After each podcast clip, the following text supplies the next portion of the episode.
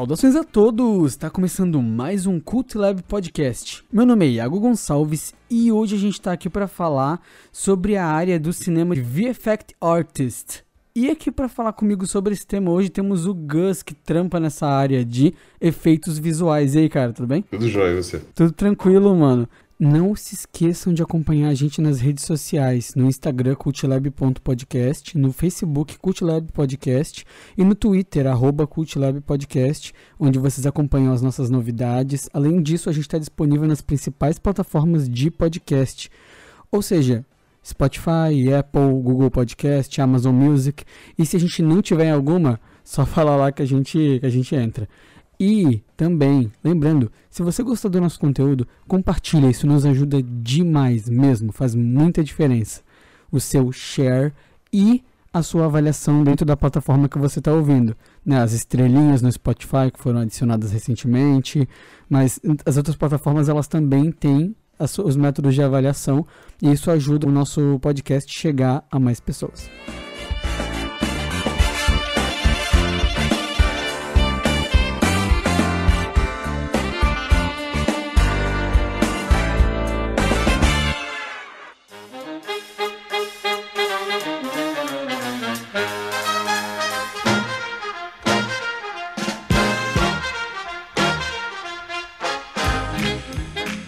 Mano, antes da, gente, antes da gente entrar no tema, só passa um panorama pro pessoal que tá ouvindo a gente do que que tu já trabalhou, assim, os filmes que tu já trampou. Só pra, assim, ó, dar aquele gostinho do, do que o pessoal esperar desse papo. ah, ok. Eu, bom, eu trabalho como artista de efeitos visuais é, já há uns 15 anos. Caramba. Na verdade, mais do que isso, porque eu tenho um período da minha carreira que se passou em São Paulo, aqui no Brasil, trabalhando com publicidade. Uhum. E eu trabalhava com efeitos visuais então, na época, num, num estúdio grande e bastante expressivo no mercado aqui no Brasil, que se chama Vetor Zero. Ah, Vetor Zero é famosa, assim, para o pessoal que conhece. É, então eu, eu, trabalhei por mais ou menos uns 10 anos no Vetor Zero antes de eh, receber uma oferta para me juntar à equipe de um estúdio em Vancouver, no Canadá. Uhum. E isso já tem 15 anos. Então, se a gente contar aí Vetor Zero mais Canadá, tem uns 25 anos nessa área. Caramba. E... É mais que eu tenho de vida, mano. Olha que assustador. é, então, assim, eu, eu, sutilmente revelei que eu sou velho e você sutilmente me chamou de velho. Então, estamos... então eu fui para o Canadá e, assim, de lá para cá, eu já passei por algumas empresas no mercado lá. Uhum. Comecei com a primeira empresa que me contratou, que é a Image Engine, que no, na época era uma empresa uh, pequena no, no, mercado lá. Eles, o foco deles era trabalho de efeitos visuais para material episódico. Uhum. Uh, então eu trabalhei de 2007 a 2008 numa, numa série de TV que eles produziam lá, que chama, chamada Stargate Atlantis. Uhum. E esse foi meio que o, o assim, o ponto de entrada, porque durante o, esse período de 2007 a 2008, a empresa estava desenvolvendo um pipeline, todo um, todo um ferramental para transicionar a equipe de produção do trabalho para efeitos de séries episódicas de TV para efeitos visuais para cinema. Uhum. Então, esse primeiro ano foi um ano meio de transição para mim, né? transicionando do que eu já conhecia, do que eu, que eu já sabia em termos de, de pipeline, de workflow para para TV e passando então efetivamente para cinema. E o meu primeiro filme, meu primeiro título pra, assim, do trabalho de cinema foi o Incrível Hulk, que foi o segundo filme do Hulk da, produzido pela Marvel. É, ele, ele foi lançado em 2008 e nós trabalhamos nesse filme. Foi o primeiro, nosso primeiro projeto em, é, nessa transição do estúdio para trabalho de cinema. E logo depois desse projeto, nós trabalhamos com um outro filme chamado Watchmen, Uhum. É, onde a gente também pegou algumas, algumas sequências pontuais para poder testar o pipeline, testar as novas ferramentas que a gente estava desenvolvendo. E do Watchmen, do Watchmen a gente seguiu diretamente para o Distrito 9, que foi realmente o filme que lançou o estúdio. Pô, mano, só, só uns filmes massa, mano. nós, nós, então, o Distrito 9 foi efetivamente assim, meu primeiro filme é, de larga escala. Foi o primeiro projeto de larga escala da Image Engine. Aham. Uhum. E, E foi o filme que meio que projetou o estúdio para o mercado, porque até então era um estúdio que não era muito conhecido, não era, não era muito expressivo. Mas com o trabalho no Distrito 9, nós, nós, ofere... nós recebemos uma nomeação para o Oscar. Uhum, uhum. E isso meio que chamou muita atenção do mercado fora né, do, do, do ciclo ali em Vancouver. Então, as empresas de efeitos visuais de Los Angeles, de Londres, começaram a ficar atentas, né? E, e, logo depois do, do, sucesso do Distrito 9, elas começaram a, a abrir filiais em Vancouver para poder operar no mercado de Vancouver também, né? Uhum. Então, é, foi interessante participar desse processo. Foi, foi meio que é um marco, digamos, na história dos efeitos visuais em Vancouver, né, dentro do mercado de Vancouver. E colocou Vancouver como um dos, dos dois ou três principais polos de efeitos visuais no mundo hoje, né? Que são, uhum. que ainda é Los Angeles, Van, Londres, é, Vancouver hoje é, eu diria, o terceiro se não o segundo. E é isso. E, de, e de, do Distrito 9 a gente seguiu para uma série de outros projetos. É, trabalhei em filmes não muito conhecidos e, e, outros filmes que foram bem mais expressivos em termos de público e, e tudo. E em 2013 eu fiz a transição, deixei é, finalmente a, a Image Engine e, fui, e, me ofereceram uma posição na Industrial Light and Magic, que tinha acabado de abrir um estúdio em Vancouver, estavam no início da implementação Só. do só a Industrial Light and Magic. É, eu, eu, acabei indo trabalhar na ILM por mais seis anos. Então, meu período dentro da ILM começou com o Captain, Captain America, o, o segundo Captain America. O é, Winter o Soldier. Invernal, que eles uhum. chamam aqui, né? Winter Soldier. Uhum. E daí seguiu uh, passando por Transformers, uh, Jurassic World, 007 Spectre, Rogue One, uh, Valerian, Aladdin. E o Aladdin foi. Uh, o Aladdin foi o meu último filme, assim, meu último projeto grande dentro da ILM. Uhum. Né? Foi, a gente encerrou, a gente terminou e entregou o filme em 2019. Uh, eu ainda fiz mais um projeto com a ILM logo depois do Aladdin, que era um, é um filme que é, era direto para o Netflix, dirigido pelo Michael Bay com o, com o Ryan Reynolds, chama Six Underground. Uhum. Eu não sei como é que esse filme se chama em português no Netflix. É, eu não faço ideia, mano. Filme, e... filme, filme do Michael Bay, mano, eu não vi. Pois é. e, e, do Six Underground, eu, da, da ILM, eu segui então para para Vineg, em Vancouver também, que é onde a gente trabalhou, foi, foi o principal hub de produção do, dos efeitos visuais do Duna. Uhum. Então eu passei o período de 2019 até o final de 2020 envolvido com a produção do Duna como artista sênior de efeitos visuais e depois do Duna, eu, nesse último ano de 2021, eu me envolvi com a, assim, estruturação de um estúdio menor em Vancouver, é uma, é uma empresa que está atuando no mercado lá já há uns quatro anos e precisavam de alguém com experiência para poder estabelecer um, um, workflow de como CG supervisor, né, supervisor de computação gráfica. E, e foi, foi a atividade que eu basicamente exerci no ano passado é, com esse outro estúdio, mas já assim meio que me preparando para vir para o Brasil para fazer um período sabático. É, depois de 15 anos trabalhando na indústria lá em Vancouver e, e, vindo ao Brasil assim com muita uma certa frequência, mas muito rápido, né? As minhas as minhas idas e vindas sempre foram muito muito rapidinhas assim para rever família e amigos aqui, mas uhum. nunca com condições de né, ver todo mundo que eu queria uh, nessas oportunidades. Então acho que já, eu senti que já estava passando da hora. E também pós-pandemia, né? Com a pandemia eu acabei ficando dois anos sem vir ao Brasil. Então pós-pandemia eu, eu decidi que eu precisava de um tempo para ficar aqui com calma, sem compromissos sem, sem nenhum tipo de amarra, sem nenhum tipo de, de é, conexão né, de trabalho com Vancouver, para me dedicar um tempo de, de descansar, de, né, de diminuir um pouco o burnout, que já, já eram 15 anos né, de trabalho muito, muito intenso lá, e, e realmente dedicar um tempo à família aqui. E, e, obviamente, com calma, com tranquilidade aqui, avaliar as, as novas oportunidades de emprego que estão surgindo, né? Eu já estou em discussão com alguns outros estúdios e tal, vamos ver. Mas por enquanto estou aqui e estou curtindo. Voltar ao Brasil, voltar às raízes, ficar esse tempo mais prolongado aqui. É... Falar a tua língua. É. eu tenho bons amigos brasileiros em, em Vancouver. Eu, eu, quando mudei para lá, realmente é, havia muito poucos. Uhum. Há 15 anos atrás, Vancouver não figurava muito no imaginário coletivo do Brasil.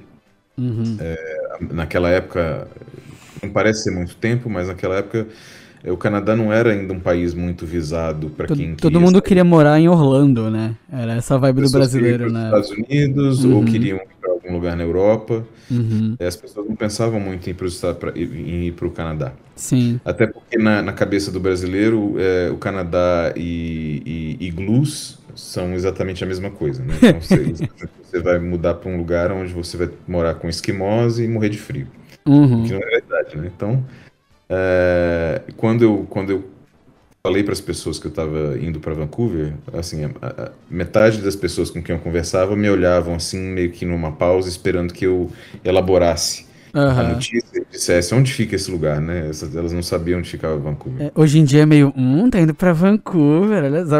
É, aqui, é. há 15 anos atrás é realmente outro papo. Mas eu, assim, eu realmente cheguei lá, é como eu, eu, eu, descrevi, eu cheguei lá numa, num período em que Vancouver ainda não figurava nem no imaginário coletivo do brasileiro de modo geral, assim, é, é as pessoas não cogitavam mudar para o Canadá ou imigrar uh -huh. para o Canadá. Uh -huh. né, muito poucas.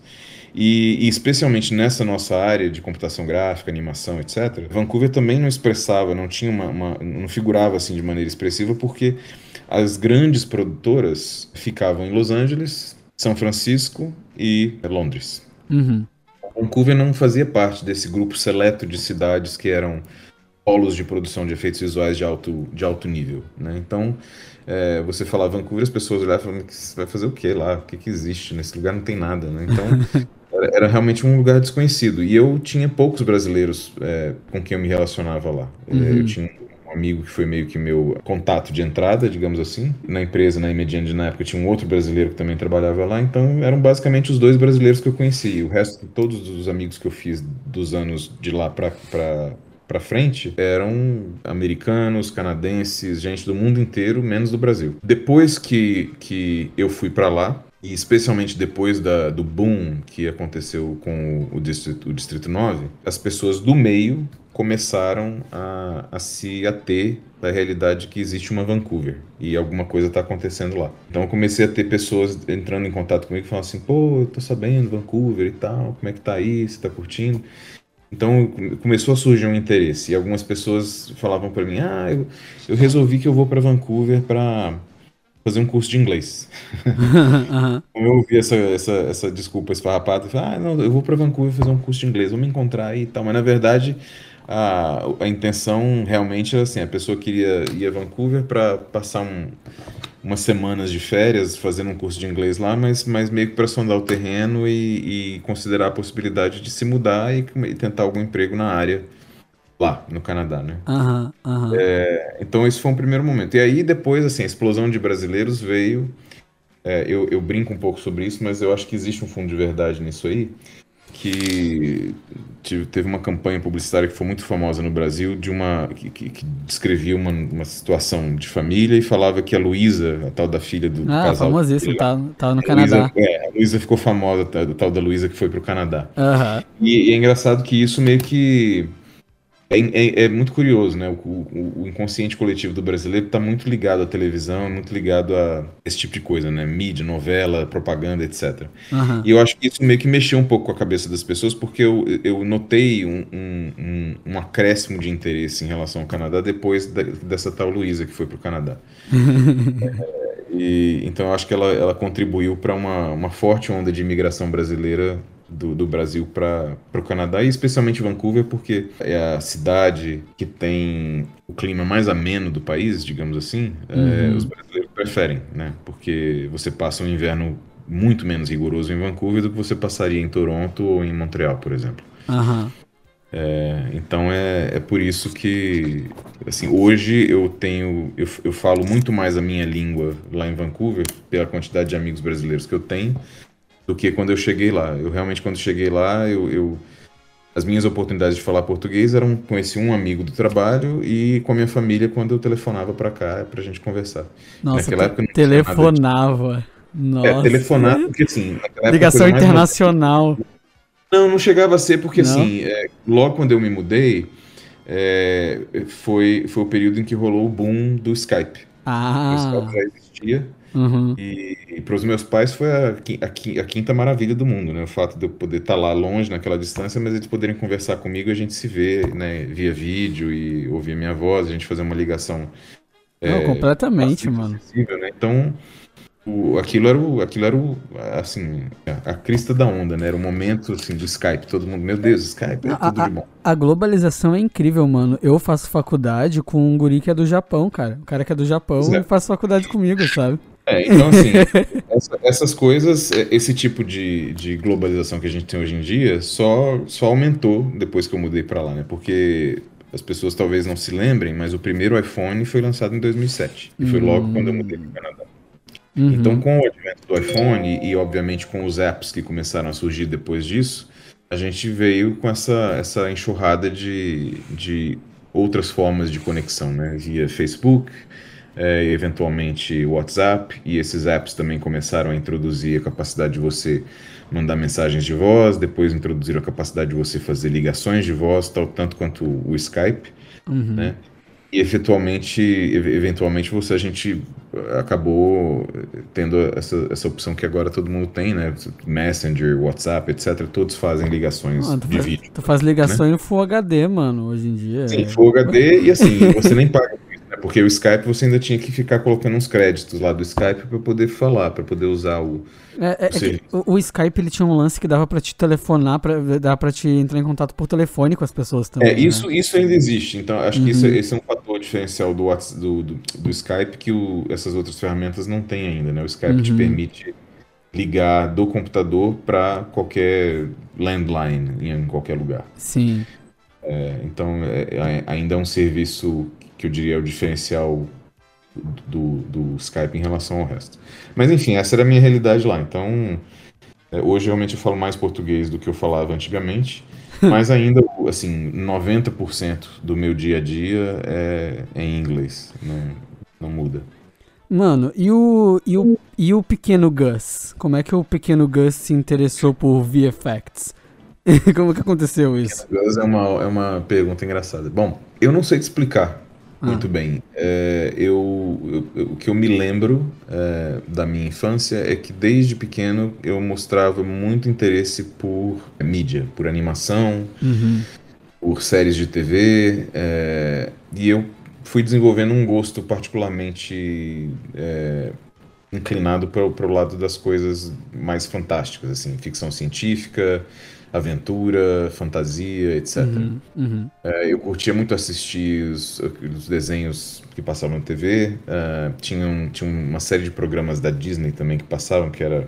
Não lembro como chamava isso. Acho que o programa chamava Disneylandia. E passava, acho que na, na, na Globo, depois passava no SBT. E eram uns, uns- uns- umas produções antigas da Disney, da década de 70. Os curtas, É, né? algumas até, é, alguns curtos e algumas coisas até da década de, de 60, que era uma mescla de, de coisas que falavam sobre os parques da Disney, é, como é que eles faziam as, as tecnologias dos parques, como é que determinados filmes da Disney tinham sido produzidos. Então tinha uma mistura Imagineers. de- é, então tinha uma mistura de, de, de animação e de, de conteúdo de entretenimento, mas também tinha uma mistura de conteúdo informativo que falava um pouco dos bastidores daquelas produções.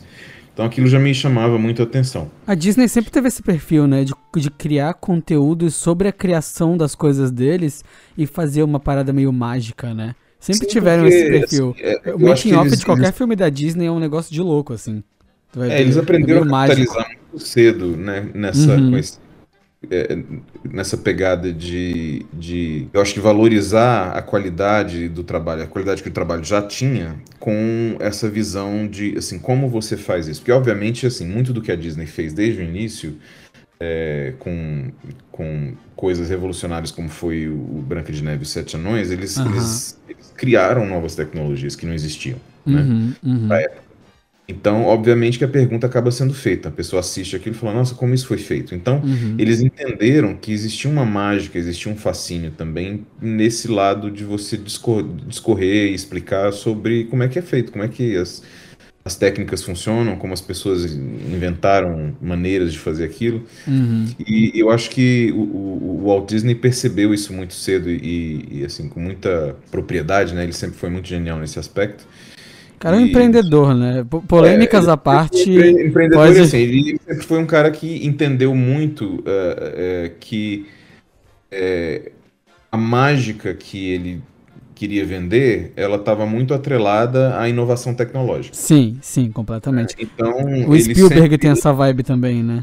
Sim, então ele soube desde o início que para vender aquela para criar a mágica que ele queria criar e, e vender, Uhum. ele precisava investir pesadamente em, em técnica, em tecnologia, em, em desenvolver coisas novas, em contratar as pessoas certas, com, não só com a cabeça artística adequada, mas também com, com ah, o know-how técnico de, de desbravar fronteiras, de criar novas, novas tecnologias e novas, novos métodos, né? Uhum. E, e ele entendeu como businessman que ele era, que ele, assim, ele tinha um produto muito vendável, né, no resultado final daquele trabalho, na- na- na- nas coisas mágicas que eles estavam produzindo, nas, O, o merchandising por e trás, tal, né? mas ele também sabia que ele podia capitalizar no, em divulgar é, a, a magia, né, entre aspas, de como aquilo tinha sido feito, dos processos envolvidos ali nos bastidores da, daquilo, não só Sim. em relação aos filmes e às animações, porque a Disney também, logo depois dos, dos longas-metragens de animação, eles começaram a produzir filmes também,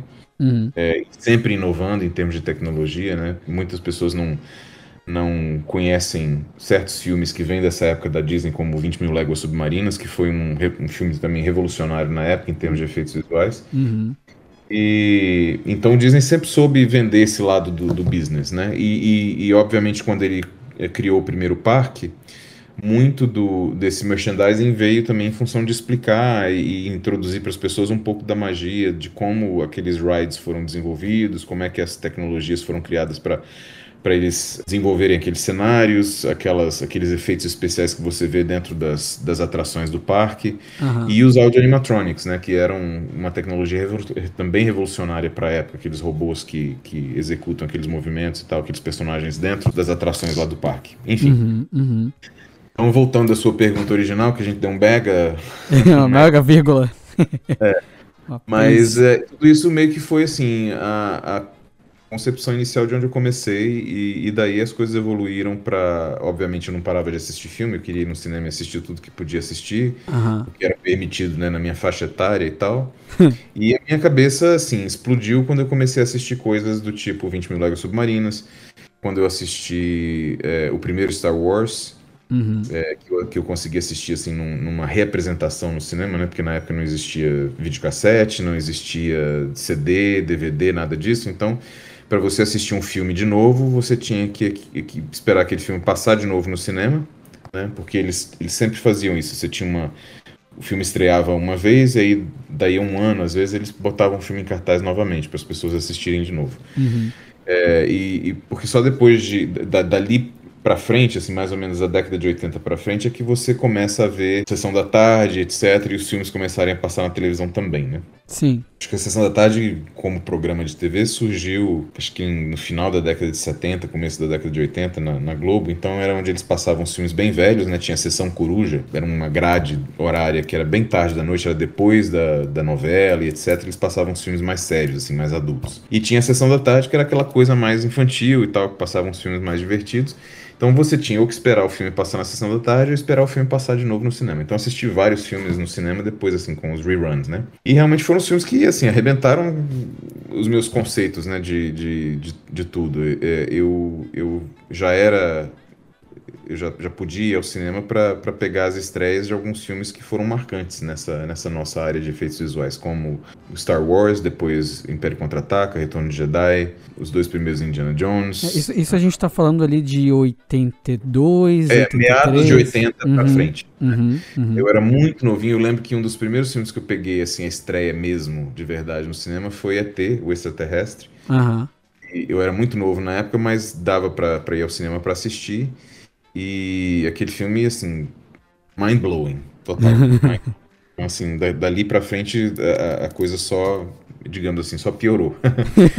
Então, é, eu comecei a me, me, me interessar muito por aquilo e uma coisa que foi muito legal dos meus pais é que eles sempre incentivaram o meu interesse por arte, o meu interesse por desenho, por escultura, por esses- essas coisas e, obviamente, por cinema também. E a minha mãe sempre foi muito sábia no sentido de, de dizer assim: olha, você precisa começar a pensar como é que você vai se preparar para poder se envolver nessa área. Porque, assim, nessa área, nessa época não quer dizer que eu, eu, tinha certeza que eu ia mexer com alguma coisa de cinema. Tinha dias, tinha períodos que eu achava que eu ia ser é, astrônomo, depois eu achava que eu ia ser cientista de foguete, depois eu pensava que eu queria ser é, eu queria ser engenheiro de, de robótica no Japão e uhum. coisas desse tipo. Depois eu falava, ah, eu quero mexer com desenho animado. Então, em tudo a minha mãe falava assim: olha, você tem que saber inglês, você tem que aprender inglês, porque se você quiser fazer realmente essas coisas, quiser um dia assim, se enveredar por esses caminhos, você vai ter que sair daqui.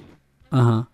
Você vai ter que saber inglês e vai ter que sair daqui. Então, ela, assim, muito sabiamente, desde o início, tanto ela quanto meu pai começaram a investir nesse aspecto. Então, eu comecei a estudar inglês muito cedo. Eu tinha, acho que, 10 anos quando eu comecei a fazer aula de inglês. Na época, a escola não tinha, né, não oferecia isso. Eu tive que fazer uma escola particular. E, uhum. particularmente, eu, eu tive a grande sorte de, de cair numa escola que tinha uma metodologia muito boa e me pegou numa fase, assim, também muito, muito boa, porque aquela fase do, dessa fase dos 10 anos você ainda está muito aberto para aprender uma língua nova, né, introduzir um, uma outra, um outro vocabulário, etc. Sim. Então aprendi inglês muito cedo e quando eu cheguei aos meus 18 anos eu já falava inglês assim fluentemente. Uhum. É, então isso, o inglês acabou, ao invés de, se, de ser uma barreira, um empecilho, ele, ele foi na verdade o grande facilitador das coisas para mim dali para frente. Porque o que eu comecei a descobrir, à medida que o meu inglês evoluía e eu tinha mais desenvoltura com a língua, é que havia uma série de materiais que eu podia ter acesso que já falavam um pouco dos bastidores de cinema, de efeitos visuais, etc. Uhum. Como é que as coisas eram feitas, como aqueles filmes eram produzidos. É, eu lembro que existia uma revista muito famosa na época, é, chamada Starlog, que falava justamente sobre isso, assim, os bastidores do, das séries de TV. Era, era meio que assim, era uma bíblia dos geeks, entendeu? Para aquela época. Mas era, é uma, era uma revista gringa? Era uma revista gringa. Não existia internet, obviamente. A gente tem que lembrar que a gente está falando de antes de, de 1995. Uhum. Então, é, não havia internet naquela época e o único acesso que você tinha informação era via essas publicações que chegavam aqui no Brasil. Era de assinatura então, essa revista? Você podia assinar e o que na época era assim uma coisa meio proibitiva, porque a gente também está falando de Brasil pré-plano real, né? Sim, então a gente vivia numa hiperinflação absurda e o dólar tinha valores assim galopantes, né? Uhum. O Brasil era praticamente uma ilha em relação ao resto do mundo, porque tudo que era cotado em dólar custava absurdamente caro e os preços também mudavam assim assustadoramente de uma semana para outra, né? Então que o acesso que você tinha eram essas revistas que chegavam importadas, custavam muito caro, mas você encontrava assim boas bancas de revista ou em boas livrarias, eles tinham uma seção de periódicos onde você podia ter acesso a revistas, essas publicações que que já eram comuns, né, fora nos Estados Unidos, que, que falava um pouco sobre os bastidores do cinema, os bastidores dessas, dessas produções né, pesadas de efeitos visuais e tudo. E eu lembro que eu comecei a, a comprar então Starlog para ler. E a, assim, a intenção de, de, de, ler essas revistas também ajudou muito a, a melhorar o meu inglês, né? Me, ganhar um pouco mais de desenvoltura, perder o medo de ler as coisas e, e comprar as coisas para ler. Uhum. E aí eu descobri uma outra publicação que é assim é, foi um marco na, na indústria de efeitos visuais até pouco tempo atrás quando eles pararam de publicar e é a Cinefx então a Cinefx foi um dos grandes veículos para eu poder começar a entender um pouco mais os processos de produção desses filmes e, e, e assim só aumentou o meu fascínio pela coisa né? Uhum. mas o que eu achava complicado é que a gente vivia naquela situação de Brasil muito isolado de tudo e tal e mesmo que eu falasse inglês e tudo as coisas eram muito proibitivas e muito distantes né? E, e as técnicas na época época, a, a tecnologia envolvida para produzir esses filmes, antes do advento da computação gráfica, efetivamente, era uma tecnologia muito. Analógica? É, era tudo analógico e era muito particular. Era um tipo de coisa que assim, você não tinha acesso àquilo aqui no Brasil. Aham. Uhum.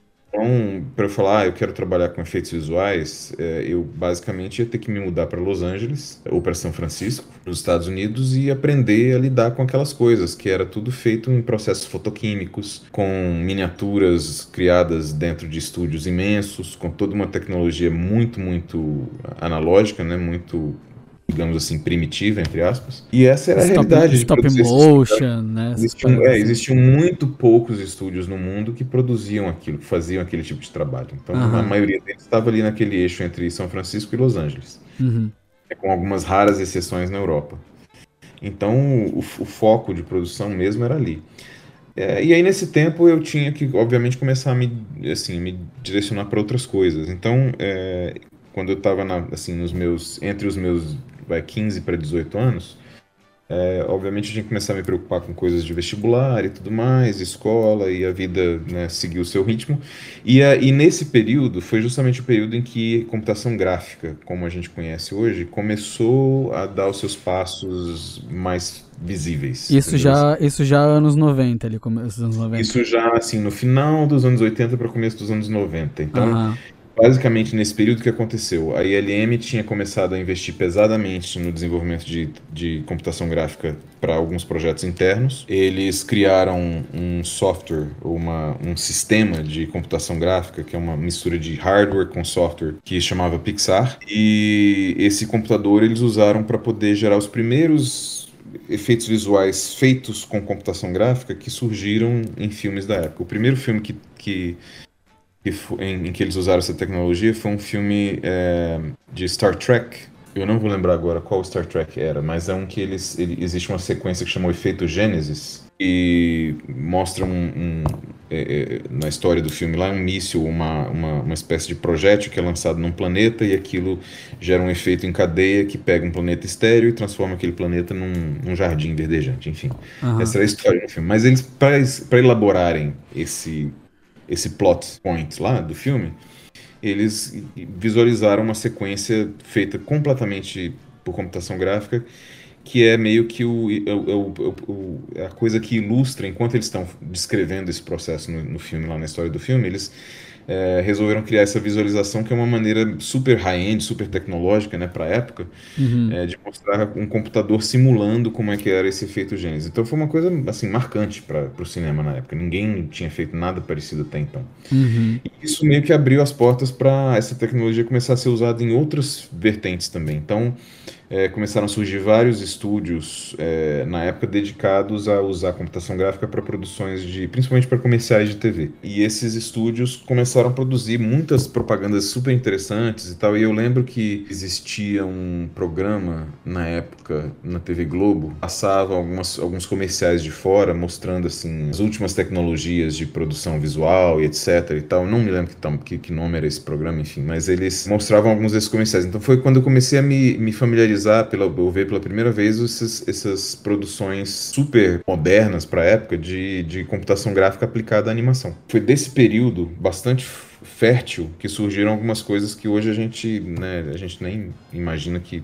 tem conexão com isso, mas o primeiro filme da Disney usando computação gráfica, foi o Tron, veio dessa, desse período. Sim. É, eles contrataram um estúdio dessa época que trabalhava com esses comerciais de TV para poder executar a sequência de computação gráfica do, do, Tron e desenvolver uns métodos lá de, de gerar aqueles visuais e tal. Fazer as motinhas. É, naquela época, para renderizar aquilo, você precisava de um supercomputador. Então, eles tiveram que né, alugar um supercomputador lá que custava milhões de dólares e tal, para poder renderizar aqueles frames. Era uma coisa ainda meio computação gráfica, meio processos fotoquímicos de composição de imagem e tal. Uhum. Mas enfim, dali a computação gráfica foi evoluindo cada vez mais. A, a Pixar, é, a, a, ILM vendeu a Pixar para o Steve Jobs e a Pixar começou a seguir o seu caminho para se tornar uma empresa também é, autônoma, independente e bastante cutting edge né, nessa, nessa área. E eu me apaixonei por computação gráfica. Falei, meu Deus, isso é o que eu quero fazer, isso é tudo de bom. Porque eu uhum. era já fascinado com tecnologia, com um computador e etc. E quando eu vi que você podia pegar um computador e fazer aquilo, aquilo foi o segundo momento mind-blowing, assim, da minha vida. Uhum. Mas, depois, a, depois do ET. depois do ET e das coisas que vieram depois do ET, né? Do Spielberg, uhum. Star uhum. Wars, etc. Uhum. Então eu tive aquela primeira fase do, do, dos efeitos visuais analógicos, digamos, e aí comecei a, a fiquei completamente fascinado pelo, pelo potencial que já estava começando a surgir ali com a computação gráfica. Mas ainda assim, naquela época, era uma tecnologia também muito inacessível aqui no Brasil, né? Uhum, porque era uhum. muito novo. A maioria dos estúdios que estavam desenvolvendo, né, fazendo animações com computador na época, faziam por meio de programas totalmente proprietários, né? Basicamente, assim, o estúdio comprava os computadores e desenvolvia o próprio código deles de animação. Então era uhum. tudo muito primitivo. Uhum. Você não tinha ainda é, esses softwares que você tem, que você vai lá, compra o software, instala no seu computador e vai lá fazer animação com ele. Uhum. É, isso veio um pouquinho depois, já assim, no final da década de 80, começo da década de 90. Não existia uma padronização, né? Tipo assim, já tem um não preparo... É não é nem uma questão de padronização, não existia mesmo software, não existiam as ferramentas. As ferramentas que existiam eram proprietárias de cada estúdio. Então, por uhum. exemplo, surgiu um estúdio na época é, que ficou muito famoso, que chamava Pacific Data Images. Era um estúdio de Los Angeles e eles é, foi uma, uma parceria de uns caras que eram cientistas de computação em umas universidades lá, que resolveram se juntar e comprar uns computadores e escrever o próprio código deles de fazer animação, de fazer rendering e tudo mais, né? Uhum. Eles desenvolveram a própria a, a, a plataforma deles de, de software. E curiosamente, essa empresa foi bancada pela Rede Globo. Olha só. Porque eles, é, na época Globo tinha aqui o, o Hans Donner como o, assim, o chefe do design visual da empresa, e ele queria fazer umas coisas, né, usando essa tecnologia de computação gráfica e tal, e, mas como eu disse, na época não existiam computadores que você ia lá comprar, né, o computador e comprar o software para rodar nele, uhum. você tinha que meio que fazer uma parceria com um desses estúdios que eram assim uma fusão de, de hardware com com gente pensante que estava acabando de sair da universidade com capacidade de escrever softwares para fazer animação. Né? Uhum, uhum. E aí eles viram na, na, na, Pacific Data Images, que depois ficou conhecida como PDI, eles viram um, um parceiro.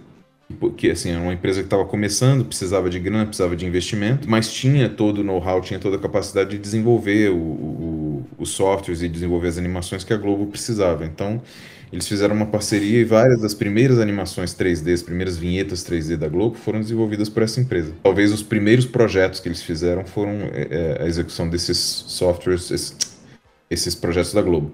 E depois eles cresceram, obviamente, ganharam né, fama dentro do mercado e a empresa evoluiu né, na, naquele boom de computação gráfica da década de 90. Chega a ser quase irônico, né? Tipo, é, é, é o, a Globo, empresa do Brasil, financia uma empresa de fora e, tipo, não existe isso no Brasil, e, mas mesmo assim o é investimento vem de. Que, você tem que entender que, assim, as realidades de mercado eram muito diferentes. Sempre uh -huh, foram. Uh -huh.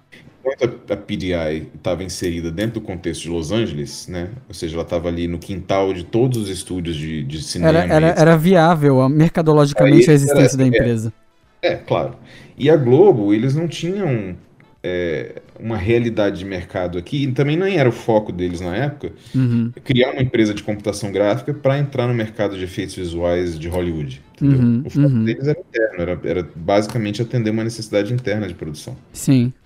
Então, cada uma seguiu o seu caminho, eventualmente, é, à medida que os softwares começaram a surgir, a Globo começou a investir em equipamento e softwares é, né, que a gente chama de off-the-shelf, né, ou seja, softwares comerciais. E a PDI seguiu seu rumo até se tornar a DreamWorks. Então a DreamWorks hoje é o que era, ela, ela surgiu da PDI. Olha só, gente, a Globo tava lá na raiz. Pois é. Essa eu não sabia, de verdade. Caramba. É, essa é uma longa história da indústria. Começou o dinossauro, então eu lembro desses períodos pré-históricos. uhum. E aí, então foi com o advento dessas é, de todo esse processo que assim a gente a computação gráfica começou a ganhar mais notoriedade, mas o foco nessa época ainda era muito é, dessa área de TV, produção para TV, comerciais de TV, etc, porque ninguém ainda tinha assim bancado para valer o uso de computação gráfica em, em em cinema, a não ser essas produções incipientes do tipo Tron e esse filme do Star Trek. E houve um filme também muito popular na década de 80 que, que usou é, usou esse mesmo estúdio que fez os efeitos visuais do Tron, acabou trabalhando nesse outro filme depois que chamava, aqui no Brasil chamava O Último Guerreiro Estelar. Uhum. É, inglês chama The Last Starfighter, que foi um filme que marcou porque na época eles resolveram todas as cenas de batalhas estelares e de nave espacial e tal do filme, eles resolveram fazer com computação gráfica. Hoje você assiste e fala, nossa, que coisa muito simples, né? Que, que negócio muito simplório. Mas na época, para o, o, nível de percepção e exigência visual do público, uhum. aquilo era muito revolucionário, era muito, era muito fantástico, assim, realmente era bastante convincente, digamos. Mas eram, é, foi, foram esses os expoentes desse período, até o final dos anos 90, até o final dos anos 80. Quando a gente entrou nos anos 90, é, a coisa toda deu um salto de performance porque surgiu uma empresa nos Estados Unidos chamada Silicon Graphics, que começou a desenvolver workstations gráficas uhum. pra, específicas para computação gráfica. E eles criaram uma biblioteca, digamos, é uma, um, um, um código de, de operacional chamado OpenGL. Na época, na verdade, não chamava OpenGL, chamava IrisGL, que era a biblioteca gráfica dos, dos computadores deles, do, que, que funcionava dentro do sistema operacional deles. E essa biblioteca gráfica é o que fazia a ponte entre o sistema operacional e a placa gráfica que eles tinham. Então, eles foram a primeira empresa que desenvolveu um, um processador gráfico, né, que a uhum. gente hoje chama de GPU. Uhum. Essa empresa criou o conceito de GPU e eles criaram uma biblioteca, um software que oh, fazia. Para quem não fala a língua de PC, é placa de vídeo. É. Assim, placa de vídeo era uma coisa comum, mas assim, essa era uma placa de vídeo que acelerava o processamento de imagens 3D. Sim, né? sim. Uhum. Cálculo de imagens 3D. Então isso tornava essas workstations extremamente sofisticadas e extremamente poderosas para é, lidar com computação gráfica. Ou seja, pela primeira vez você tinha uma plataforma de hardware onde você podia criar um software e esse software ter uma viewport, né? Você ter um espaço de trabalho nesse software onde você visualizava quase que em tempo real um objeto 3D que você podia girar, né, podia manipular com, né, como a gente manipula hoje dentro de qualquer software 3D. Na uhum. época isso foi uma revolução. Que antigamente era só era com programa, era linha de código mesmo, né, para criar os código. efeitos e tudo mais. Você não operava como interface gráfica, você uhum. operava linha de código. É, o famoso com Canvas. É, com o advento da, da, da Silicon Graphics e do da OpenGL e das GPUs proprietárias que eles desenvolveram, você passava a ter uma plataforma de hardware onde você podia criar um software que tinha uma viewport gráfica. Você tinha uhum. uma interface onde você pode manipular o objeto visualizando ele em tempo real, né? Seja via wireframe ou, no caso, fazendo aquele shading em, em, quase tempo real que você podia fazer com o OpenGL na época. Né? Uhum, uhum. Essa foi a plataforma que viabilizou as ferramentas que foram desenvolvidas por empresas na época canadenses, né, a maior parte dos, dos softwares de computação gráfica sofisticados da época foram desenvolvidos no Canadá. Então você tem uh, o Alias, uh, Softimage e o Prisms, que foi o antigo Houdini, uhum. foram desenvolvidos em Toronto, surgiram de empresas. Na verdade, o Softimage foi criado em Montreal. Mas o Alias e o, e o, e o Prisms eram softwares muito sofisticados desenvolvidos por empresas em, em, em em Toronto. E aí um outro software famoso também na época, muito poderoso, era o Wavefront, que foi criado por uma empresa em Los Angeles, e um outro software francês também famoso que chamava TDI. Uhum. Esses eram assim, as, as, principais ferramentas da época assim, para se fazer computação gráfica. Algum deles um... virou o Maia? Algum deles virou o Maia? Sim. Qual? Então, assim, o que aconteceu foi isso. É daí que vem a computação gráfica que a gente conhece hoje em dia, entendeu? Sim, Porque sim com o advento dessas ferramentas, principalmente o Alias e o, e o Softimage, uhum. a ILM é, resolveu dar o salto de bancar ou de, ou de sugerir a possibilidade de fazer os dinossauros do Jurassic Park com computação gráfica ao invés de fazer com stop motion. Isso foi entre 91 e 92. Uhum, uhum. O filme acho que saiu em 93, se não me engano. E aí o Jurassic Park é toda uma história à parte, né? Ele, é, ele figura como sendo assim, um dos grandes marcos da, da computação gráfica ou do, dos efeitos visuais digitais. Com né? certeza. Mas assim, a história da relação entre Jurassic Park e computação gráfica vem disso aí, entendeu? Vem uhum. de, dessa, da evolução dessas ferramentas que chegaram ao ponto de, assim, quando, quando nesse, nesse momento, quando a ILM resolveu investir, eles já tinham feito um investimento em software e hardware para poder começar a introduzir essas ferramentas no arsenal deles. Sim. E existia um grupo bem seleto de artistas lá que já tinha desenvoltura, já tinha assim a familiaridade com as ferramentas para poder dizer não, a gente acha que com essas ferramentas dá para a gente desenvolver um processo de gerar esses dinossauros completamente em computação gráfica para uhum. colocar no filme. Uhum. E isso mudou a história do que a gente conhece hoje como efeitos visuais. E aí, é, é, de novo, foi meu outro momento mind blown, né?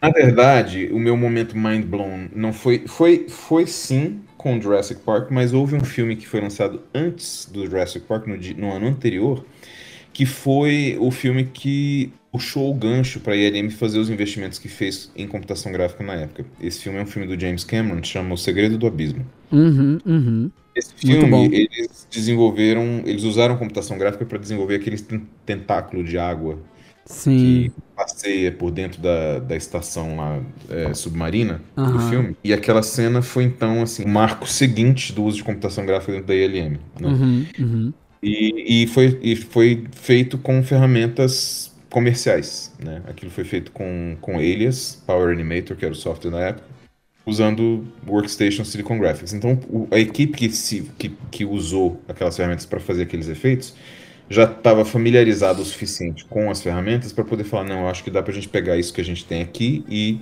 dar um up e fazer dinossauros completamente 3D. Aham, aham.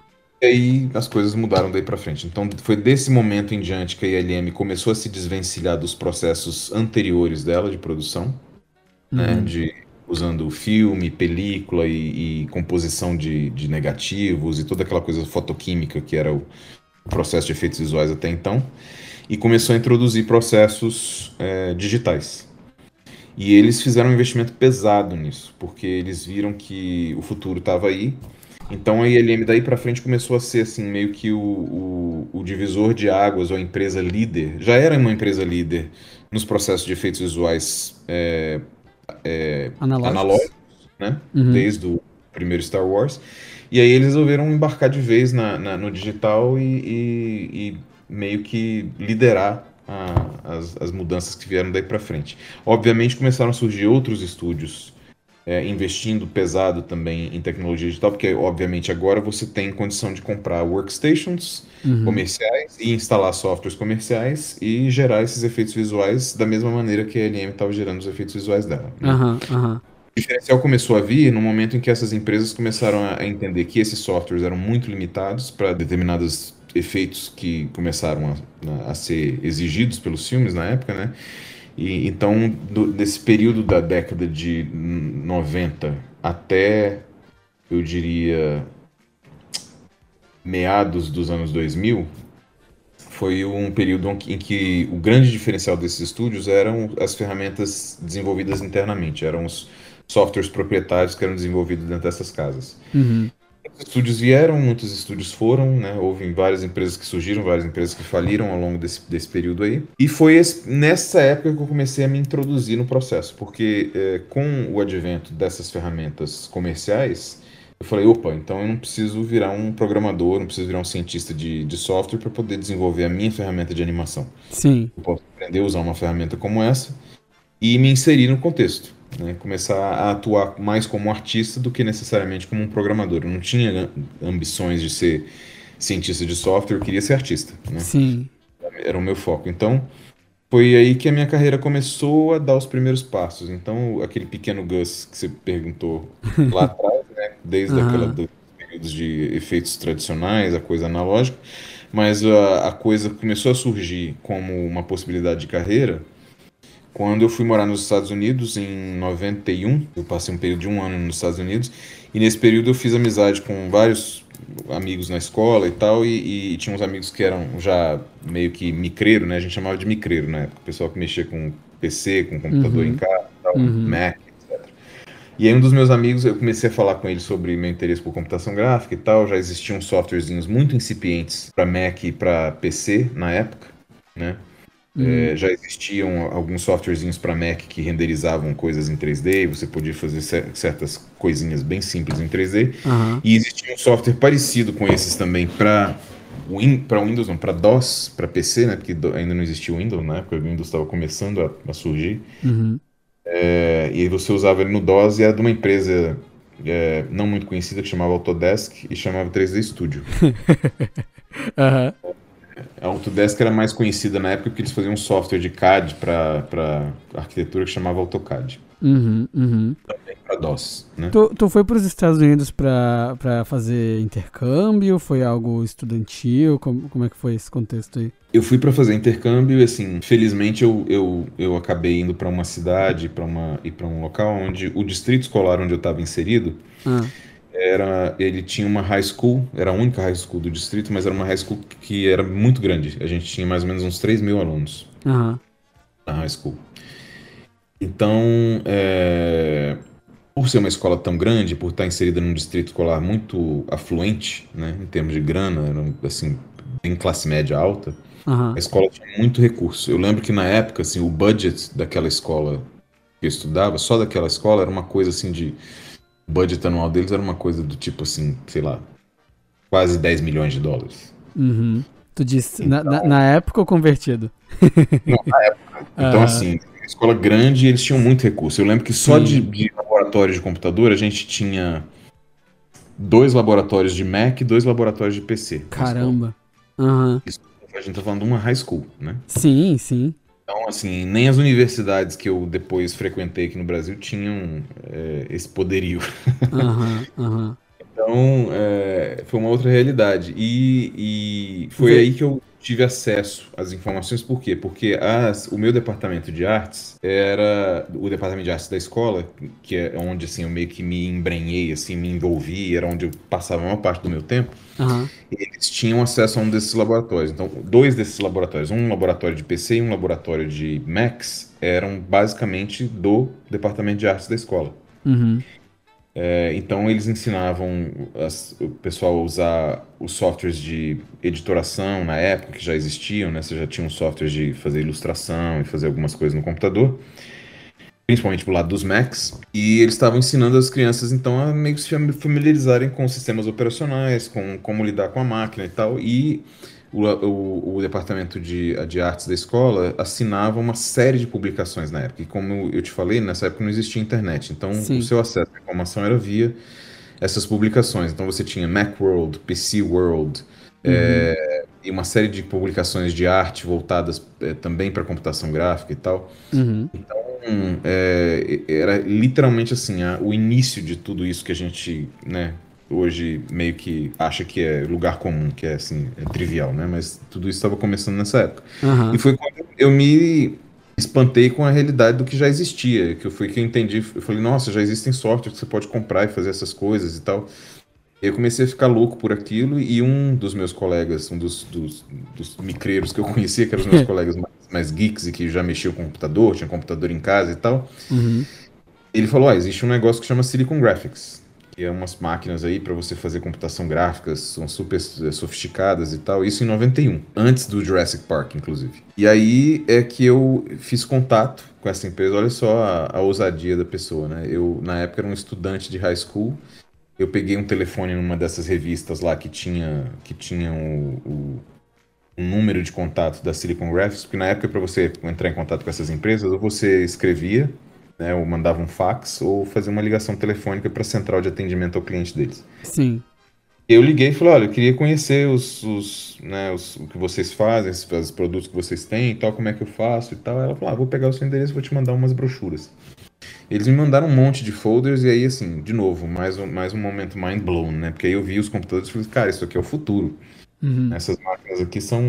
Isso aqui não pertence a esse tempo que a gente vive. Isso aqui é coisa que veio lá de 10 anos lá no futuro e eles trouxeram aqui para o agora, né? Uhum. Tanto eram revolucionárias essas máquinas que, que eram absurdamente caras. Então elas estavam completamente fora do meu alcance. Na época, para você comprar uma workstation média da Silicon Graphics, você ia pagar facilmente em torno de 40 a 60 mil dólares. Uh, E uma licença de software, né, de um desses softwares, tipo o, o Alias ou o Softimage, etc., também custava na faixa de 30 a 40 mil dólares. nossa. Então, de uns 80 mil dólares só para você ter um computador e botar um software nele. Aham.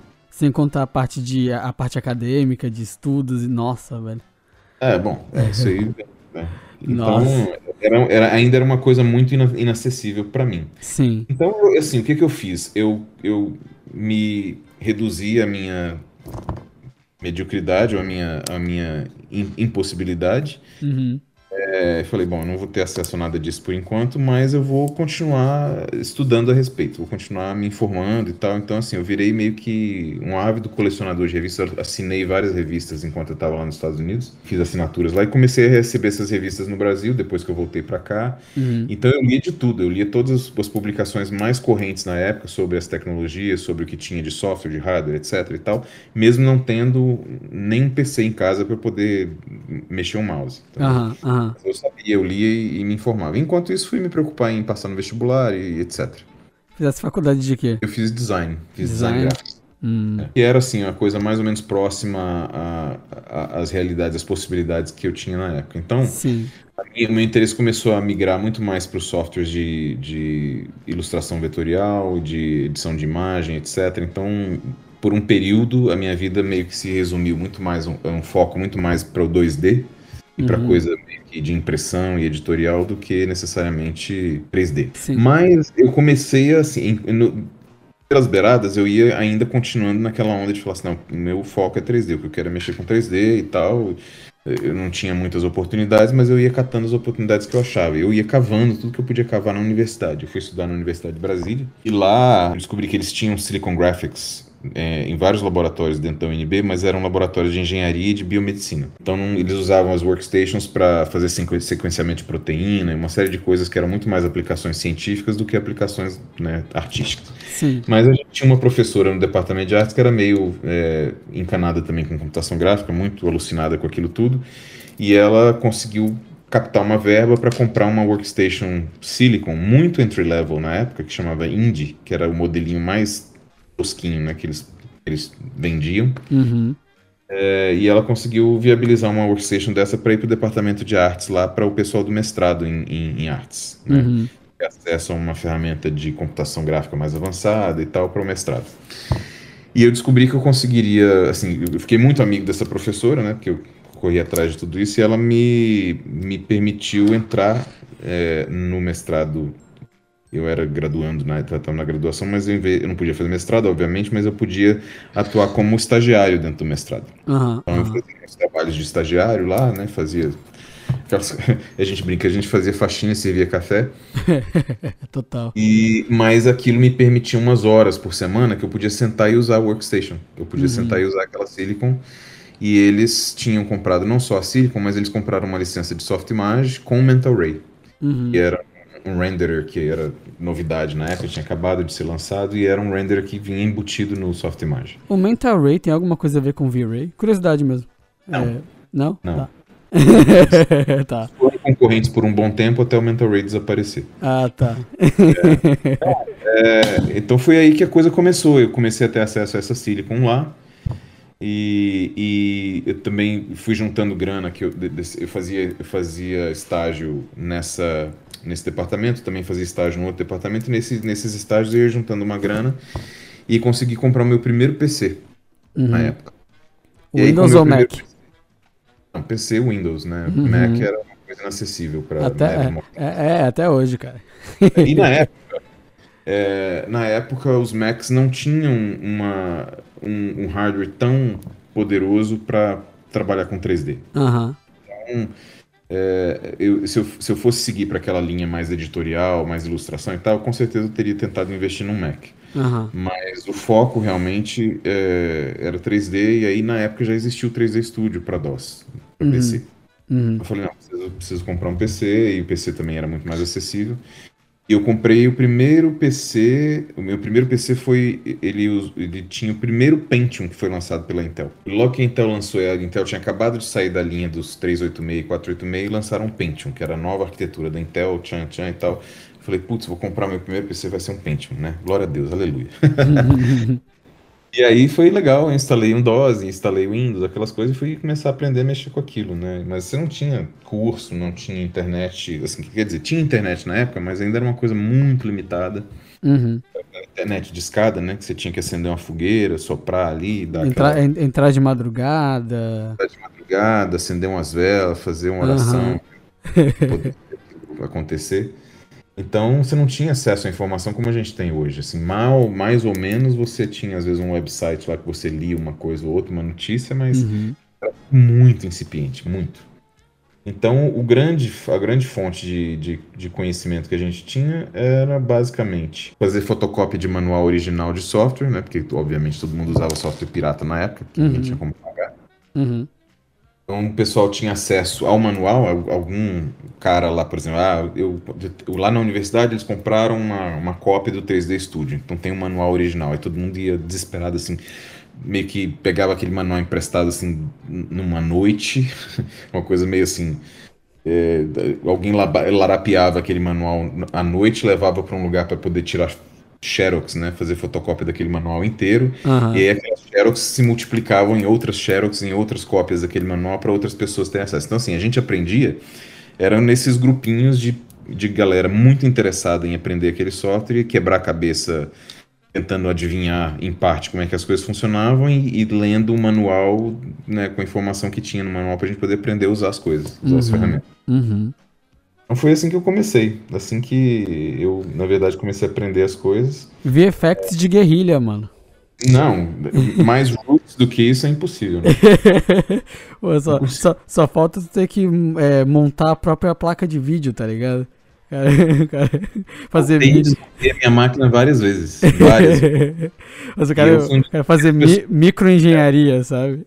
do grupo que eu conheço, assim, eu fui uma das primeiras pessoas que comprou é, uma das primeiras placas que saiu na época para Aham. PC, porque até então, é, até vai meados dos anos 90, a, a detentora suprema dessa tecnologia de GPU era a Silicon Graphics. Uhum.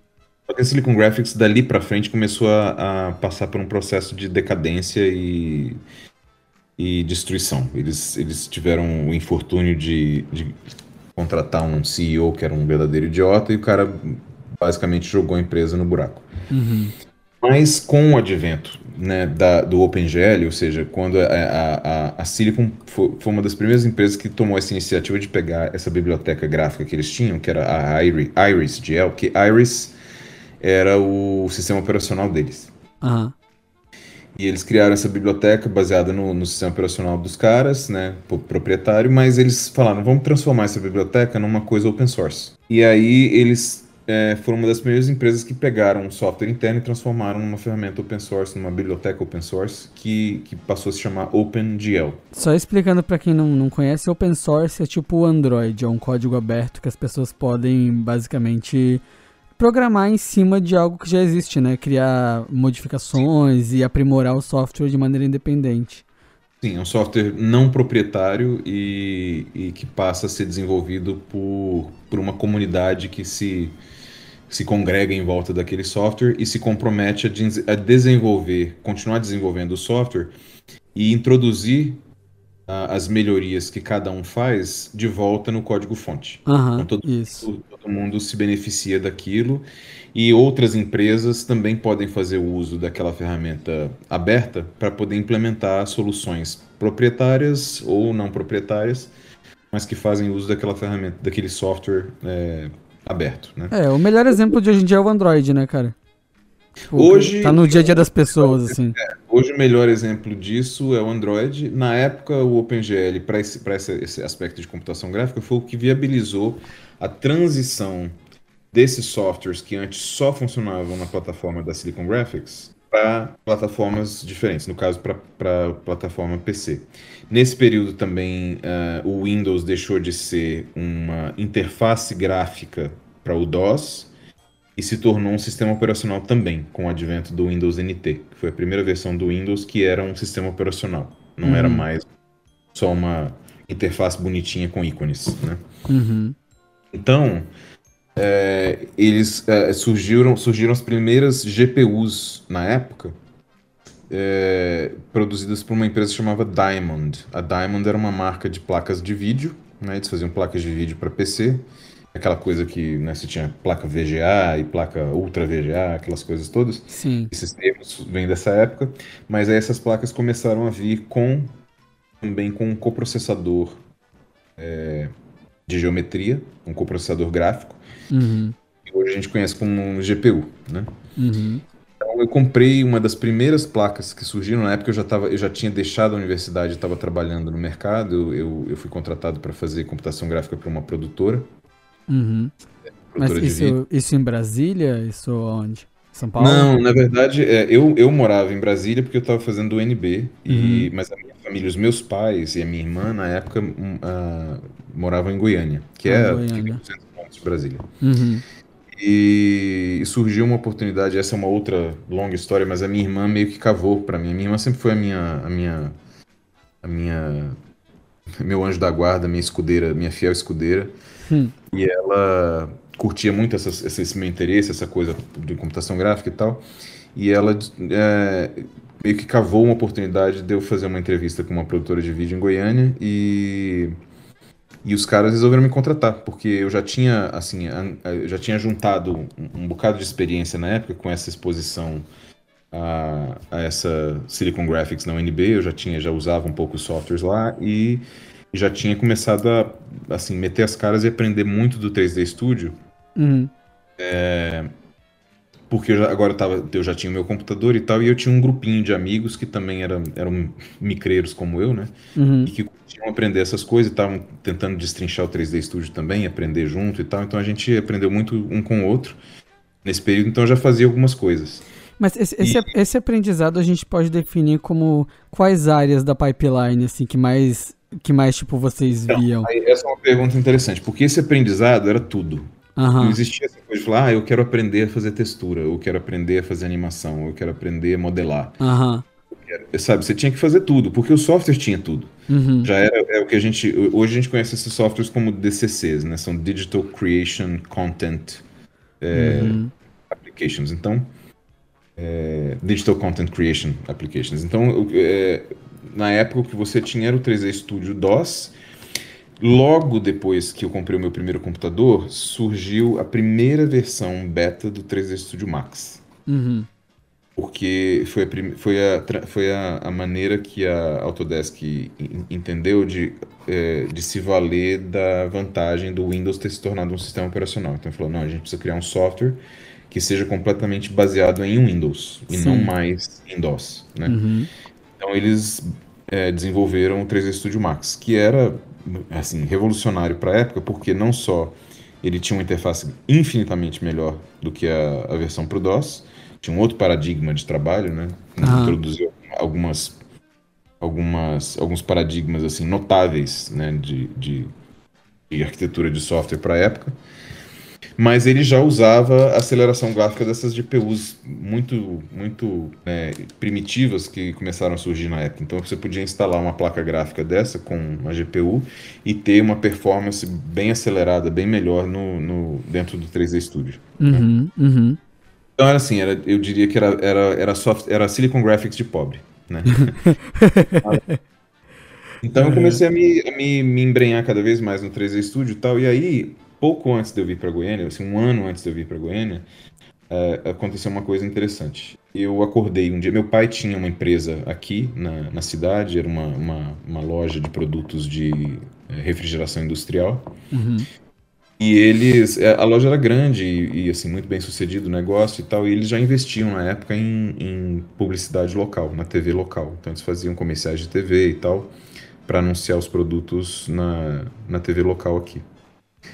E, e aí um dia eu acordei lá em Brasília, assim, caí da cama, sei lá, eu brinco, né? Eu falo, um dia eu caí da cama com uma ideia. E eu tive uma ideia de fazer um comercial para a empresa, para essa empresa do meu pai, com, é, assim, com um perfil meio parecido com aqueles comerciais de computação gráfica que eu via na época lá do, do pouco antes do Jurassic Park. Que Sim. algumas produtoras na época, algumas empresas na época já estavam fazendo comerciais meio conceituais de, de marcas que eram assim, basicamente uma, uma animação gráfica, uma, uma, animação 3D do começo ao fim, assim, de 30 segundos, uhum. é, meio que discorrendo sobre uma temática meio assim abstrata, às vezes, ou uma coisa muito artística, mas meio, meio conceitual de um determinado produto, ou de uma determinada marca, ou de uma determinada empresa, etc. Né? Uhum.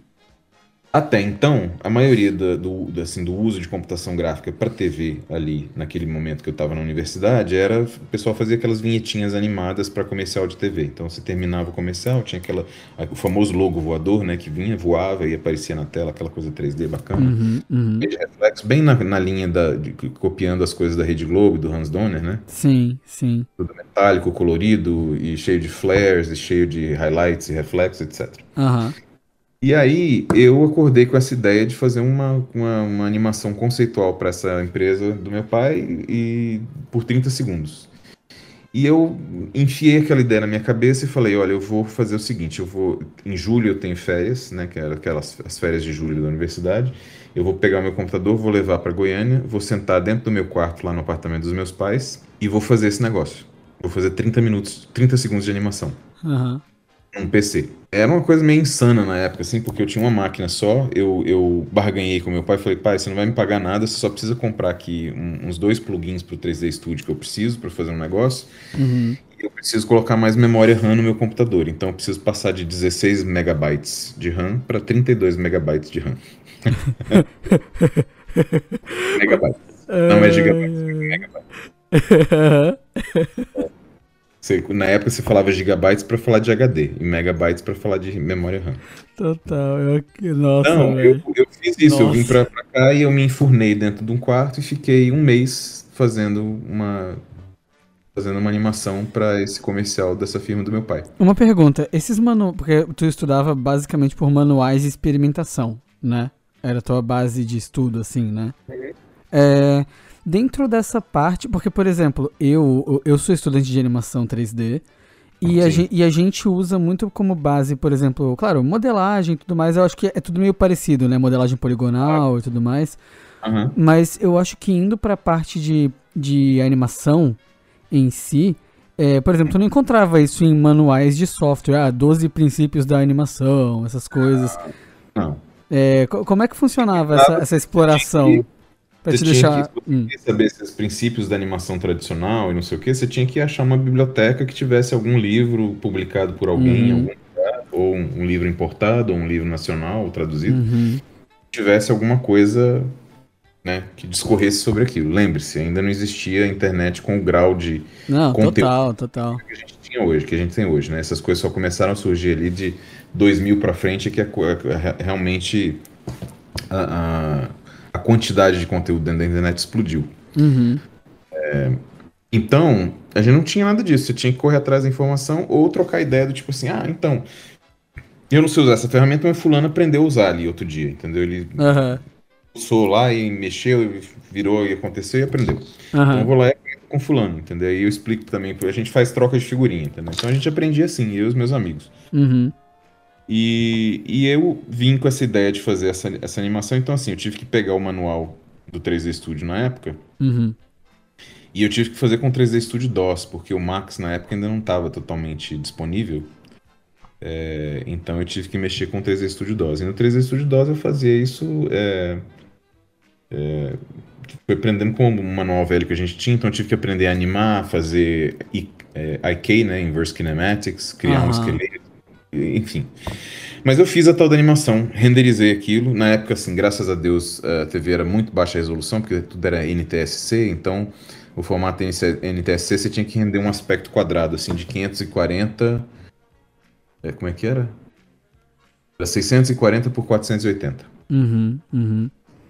Então, É, TV quadrada, né? Aquele. É. quadrado, era TV de tubo, né? Não Uhum. tinha TV HD ainda. É, não, não, nem se fala de 16 por 9, nada dessas. Não, 16 por 9 era coisa que você 21 que existia 9. no Japão. Eles tinham mostrado lá as TVs HDs no Japão e tal, mas não tinha chegado aqui ainda. Nossa, aham. Não. É, é, tô falando de, assim, período entre a era mesozoica e a cenozoica. É, Falando de Aí- Jurassic Park, né? Então, conclusão, eu, eu, eu renderizei os meus frames, né, ao custo de muitas noites de computador ligado e, e fazendo babysitting lá de, de render para ver se estava tudo certo. Total. aham. E aí eu achei, com uma produtora que eu encontrei um jeito de transferir os frames para fita, né, porque naquela época você tinha que passar para uma fita de, de uma fita beta, ou uma fita beta digital, uma fita beta Minha- analógica. Como é que tu gravava fita no PC, mano? Como é que fazia isso? como é que era? Como? Conta, não?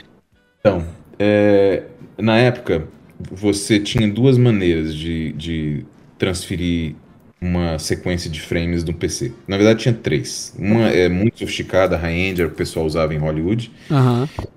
é, que, é, que era, na verdade, uma impressora de filme. Você imprimia Uhum. direto no negativo fotográfico usando um, um laser. E aí, para nós, réis mortais, você tinha que transferir aquilo para uma fita beta, que era a fita de vídeo, uma fita de é, reprodução profissional, né? Para TV e etc. Sim. E a beta, ela tinha, na época, o formato beta mais convencional, mais, mais comum, era, o, era a beta analógica, era uma, é, é um formato da Sony. A Sony desenvolveu esse formato e desenvolveu toda a tecnologia em volta dessas máquinas, desses decks, que eram, na verdade, grandes videocassetes profissionais. Aham. Aham. altamente precisos. Para você transferir então a animação do computador para beta, você tinha dois caminhos. Um era via um, um negócio que a gente chama de frame buffer, é, que era um, era um array de discos, de HDs, aonde você eram HDs muito caros e muito rápidos que usavam formato era uma, um padrão que existia na época que chamava SCSI que você conseguia transferir a animação para dentro desses HDs e, ele, e essa, esse, esse deck né, que chamava frame buffer o, o frame recorder ele dava play num sinal em tempo real que era convertido para um sinal analógico e passado para um deck beta desse e o sinal era gravado numa fita Aham. né? E aí Uhum. dessa fita você podia reproduzir, editar numa sequência, num comercial, uma coisa qualquer, aquela animação. Aham. Então, ou você tinha acesso a um, um disc recorder desse, que era muito caro, muito, muito, muito, muito caro, e não existia basicamente isso aqui, né? Ou você transferia a animação frame a frame para uma fita beta, usando uma placa de vídeo especificamente desenvolvida para isso na época, que chamava Targa. Aham. Que é daí que vem o formato Targa, que algumas pessoas ainda se lembram, talvez, e talvez em alguns softwares você ainda encontra um, um- um formato de arquivo que é .tga. Uhum. Ponto .tga é o ponto Targa, é o formato Targa que era dessa placa de, de vídeo da época. E a maneira como a Targa funcionava era assim, você pegava aqueles frames no seu HD, então você tinha lá, sei lá, 400 frames. A Targa, ela fazia uma interface direta com a máquina beta, com esse videocassete da Sony super preciso, Uhum. e a máquina beta ela tinha precisão suficiente para você disparar a gravação de um frame em um ponto da fita e voltar a fita e disparar a gravação do próximo frame exatamente no ponto correto para depois você poder fazer o playback e ter a animação inteirinha completa na fita. Então você basicamente gravava a animação na- numa fita magnética frame a frame. Caramba. Então se você tinha né, 400 frames, você tinha, a máquina tinha que fazer esse processo 400 vezes. Uhum. No caso ali de 30, uh, 30 segundos, tu tinha feito 24, se- 24 frames por segundo. Pra TV você tinha que fazer 30 frames por segundo. Ai, ai. É, é pra TV, né? 30, né? A TV é 30. É real. Nossa, mano, que terror. É um trampo, né? Coisas que, assim, hoje em dia você nem sonha em passar por essa dificuldade. Não, mano, meu Temos Deus. pra hoje, né? Como diz o, como diz o pessoal, é o, é o que tínhamos pra hoje naquela época. Então, E aí? E aí, como é que se desenrolou a E história? aí, assim, o negócio funcionou, a animação foi pra fita, da fita a animação virou um comercial, o pessoal da, da produção, de, da, da parte de publicidade aqui do- da, da empresa do meu pai na época, é, encontrou alguém pra fazer uma trilha, fazer uma locução e tal, botar todo, né, né, assim, montar todo o negócio e o comercial Show. foi pro ar. Uhum. Mas aqui, localmente, entendeu? Ficou no ar aí, tipo, algumas semanas e depois aquilo saiu do ar e entraram outras coisas. Aham. Mas o comercial ficou no ar o suficiente para as pessoas aqui notarem, perceberem que alguém tinha feito uma coisa muito doida e fez, fez um comercial de 30 segundos completamente em 3D. Então, quando a minha irmã cavou essa oportunidade para mim aqui, né, nos contatos que ela estava fazendo e tal, de uma outra coisa, essa é uma outra história, é, ela mencionou que eu era o louco que tinha feito esse comercial. Uhum. Aí o cara falou, não, quero conversar com ele e tal, será que ele vem aqui pra gente bater um papo e tal? E daí surgiu a minha primeira oferta de emprego e eu vim trabalhar para essa produtora é, em Goiânia. Eu basicamente abandonei o meu curso na universidade porque na época a UNB passava por um processo é, muito crítico de, de greve, entendeu? Assim, a, Aham. a tinha uns períodos de greve assim bastante surreais em que é, é, como ela está ali no centro do poder, a, a universidade é muito politizada. né? Uhum. Universidades, de um modo geral, no Brasil são extremamente poli- politizadas, mas o UNB era, era assim, doentiamente politizada. Aham.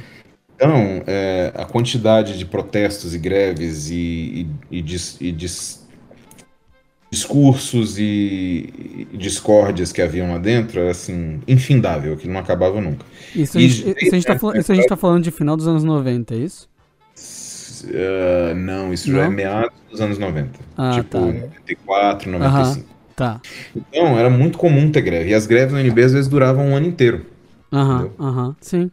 E além disso, também por ser muito politizada, a universidade dependia do orçamento da União para poder viabilizar verbas de coisas, então não era raro você começar um semestre e não ter professor para dar aula, você fazia matrícula e aula não tinha professor, era um problema. Aham. Eu comecei a ficar muito desgostoso com aquilo e tal, e quando surgiu essa oportunidade de trabalho, eu já estava tão mais lá na frente, com tudo que eu estava fazendo por minha própria conta, de aprender sozinho, de me virar sozinho, Aham. E, cara, eu não sei se eu vou aprender muito mais aqui dentro, ficando aqui mais os dois anos e meio que ainda precisava ficar para poder terminar meu curso, que na época era um curso de cinco anos de graduação.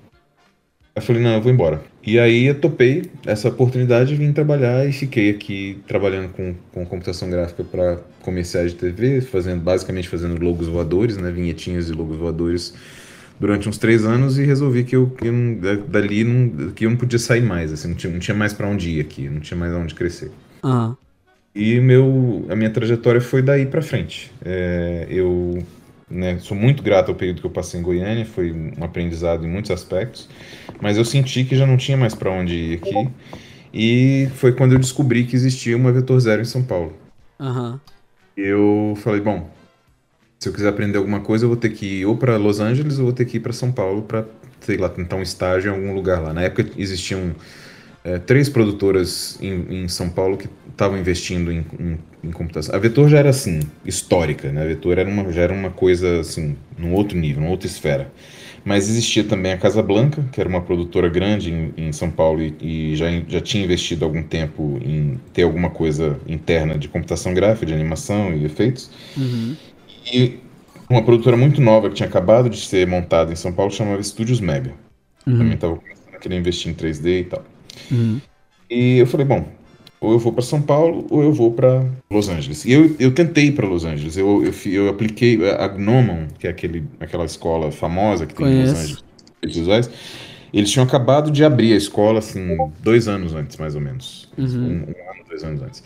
E logo em seguida, assim, logo depois eles lançaram um, o primeiro curso completo deles de um ano, assim, daquele que você vai para a escola e você faz uma imersão de um ano lá dentro. Aham. E você aprende de tudo. Você começa desde o básico, modelagem, etc. E tal. Tipo o que você tem hoje numa Melies da vida. Né? Uhum. Numa VFS também.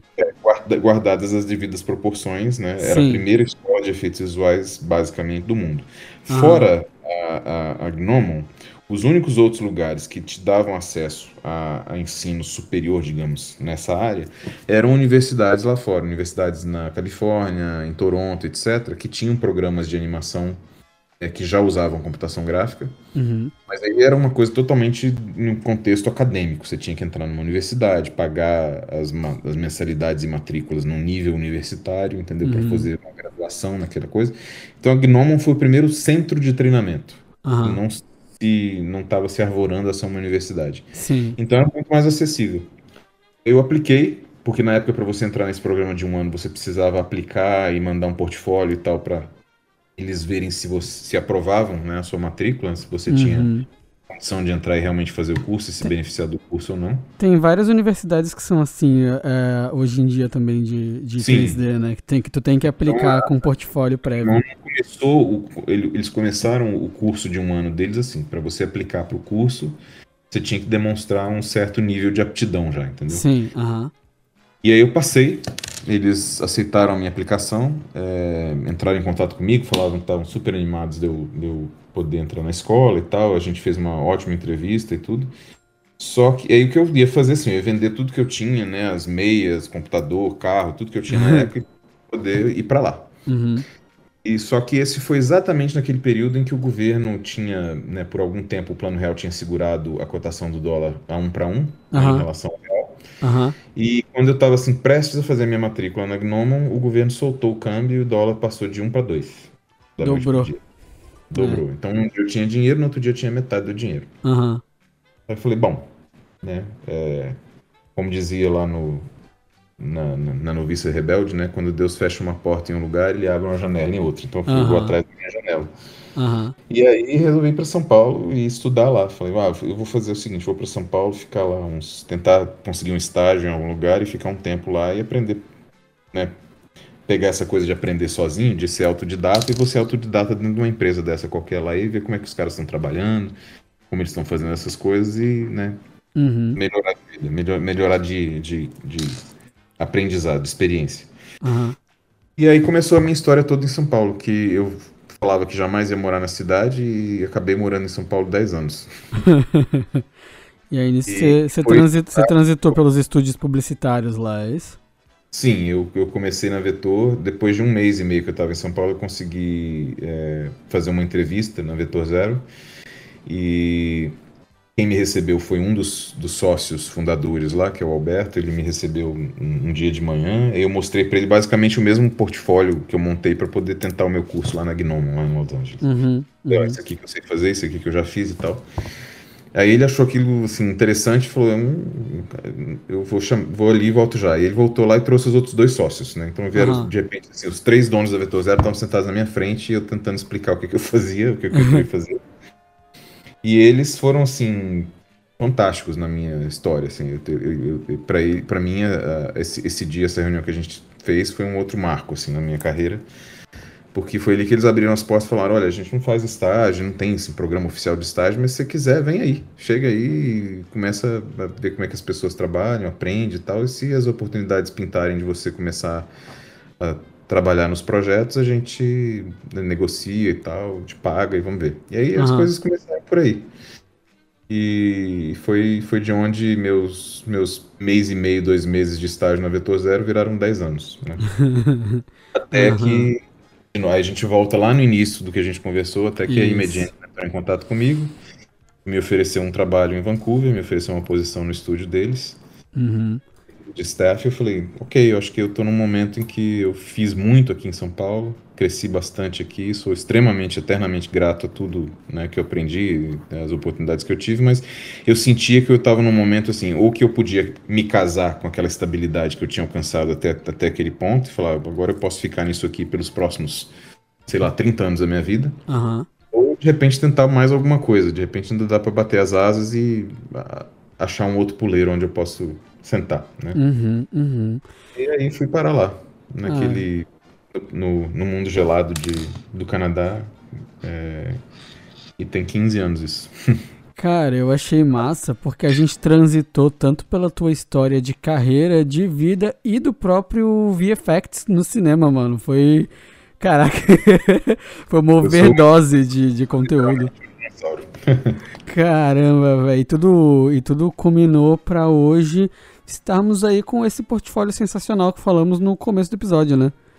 É, é são 15 anos de trabalho, né? Muita uhum. coisa passou debaixo dessa ponte. Tive a oportunidade de trabalhar em projetos muito legais, outros não tanto, mas, é, mas no final o que importa é o aprendizado que você ganha com cada projeto que você faz, com cada, em cada empresa por onde você passa.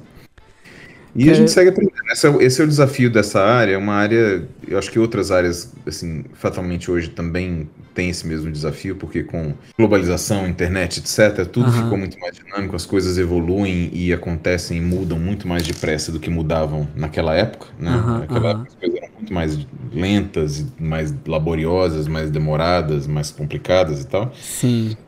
E hoje em dia, assim, aconteceu ali do outro lado do planeta, eu tô assistindo aqui desse lado ao vivo, né? É, não, e o pior, é, é, é, reza a lenda ali dos antigos, que os filmes, eles demoravam um ano para sair no Brasil, depois de ter saído lá fora. E hoje em dia eu tô ah, vendo é. streaming com lançamento mundial, tô vendo ah, The Batman assim, antes do, na pré-estreia. Um, um filme num, num padrão tipo Guerra nas Estrelas, ou Retorno de Jedi, ou ET ou De Volta para o Futuro, por exemplo, que eram filmes que todos passaram pelo processo de efeitos visuais analógicos, né, da época. Esses filmes levavam, cada filme desse levava em média quatro anos para ser produzido. Exato, hoje, hoje em dia tu tem dois Vingadores por ano. Exatamente, né? E, então, e... Tudo, tudo anda muito mais depressa hoje em dia. Total. Cara, como é que foi para ti ver Star Wars nos, ah, lá, o Star Wars Retorno de Jedi, Star Wars é, O Império Contra-Ataca, e trabalhar em Rogue One, mano, em VFX, tipo, dar a volta agora e agora tu tá lá dentro, saca? Então, essa é uma coisa muito engraçada, porque... É... A, a, a, pergunta especificamente é assim, ó, a sensação que fica é, é mais um trabalho ou cacete é Star Wars? É uma mistura das duas coisas, por isso que hum. eu falei que é engraçado, porque assim, quando eu descobri o que era Industrial Light and Magic, eu descobri o que era Star Wars, aquilo era tão absolutamente inatingível, inacessível para um garoto que, como eu, amava os Beatles e os Rolling Stones e tal, naquela estava é, totalmente inserido nesse contexto ilhado, complicado da realidade brasileira daquela época. Uhum. Eu nem podia sonhar, na minha cabeça nem, nem passava a, a ideia de que é, eu poderia trabalhar naquilo, ou trabalhar para uma empresa como a Industrial Light and Magic. Uhum. E para ser sincero, mesmo depois que eu fui para o Canadá, eu não tinha necessariamente essa pretensão? Essa tipo assim, achar, achar eu, viável assim, ainda era um negócio distante é, mesmo estando lá. Razões. Primeiro porque é, eu até até o momento em que eu me mudei para o Canadá, eu, eu era uma pessoa que assim, eu tinha muito eu achava assim a coisa toda dos Estados Unidos muito fascinante. Eu morei lá, né, fiz intercâmbio sim, lá e tudo mais. Sim, uhum. Eu passei pela cultura, pelas coisas e tal. Uhum. Até porque era o berço de toda essa coisa de cinema que eu achava demais, que eu curtia. Mas com o passar do tempo, é, os Estados Unidos também foi se enveredando por outros caminhos político-culturais, etc., que eu comecei a questionar um pouco. Eu também fui ficando mais velho e vivendo o mundo de outras formas. E então, quando chegou na época em que eu me mudei para o Canadá, eu estava muito menos propenso a querer viver nos Estados Unidos do que é, eu estaria há, há 10 anos antes. Uhum. Então, quando eu cheguei no Canadá e comecei a trabalhar e me inserir na indústria lá, eu, eu na minha cabeça, assim, meu inconsciente, assim, no, é, eu, eu, eu, eu, equacionava a Industrial Light and Magic a São Francisco. Uhum. E São Francisco nos Estados Unidos, e são Estados Unidos uma coisa, assim, um lugar para onde eu já não mais tinha tanta vontade de me mudar. Entendeu?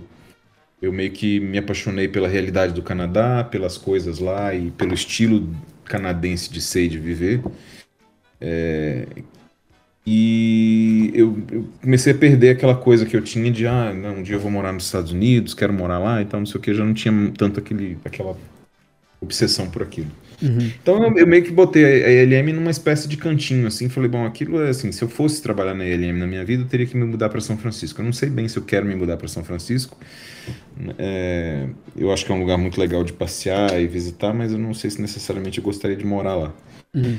E tava muito, comecei a ficar muito feliz, muito contente com a minha realidade de vida de ser, de estar no Canadá e tal naquele contexto ali. Até que a ELM resolveu abrir um estúdio em Vancouver. Então, isso mudou tudo na, na, na, minha concepção. E eu tinha, pela minha experiência dentro da Image Engine, eu comecei a ter contato com alguns ex-ILMers e me informar um pouco mais assim das, das, das, coisas internas e tal. E na verdade foi um desses colegas que na época trabalhou comigo por um período na, na, na Image Engine e acabou voltando para a ILM, uhum. um cara super veterano da ILM e tal.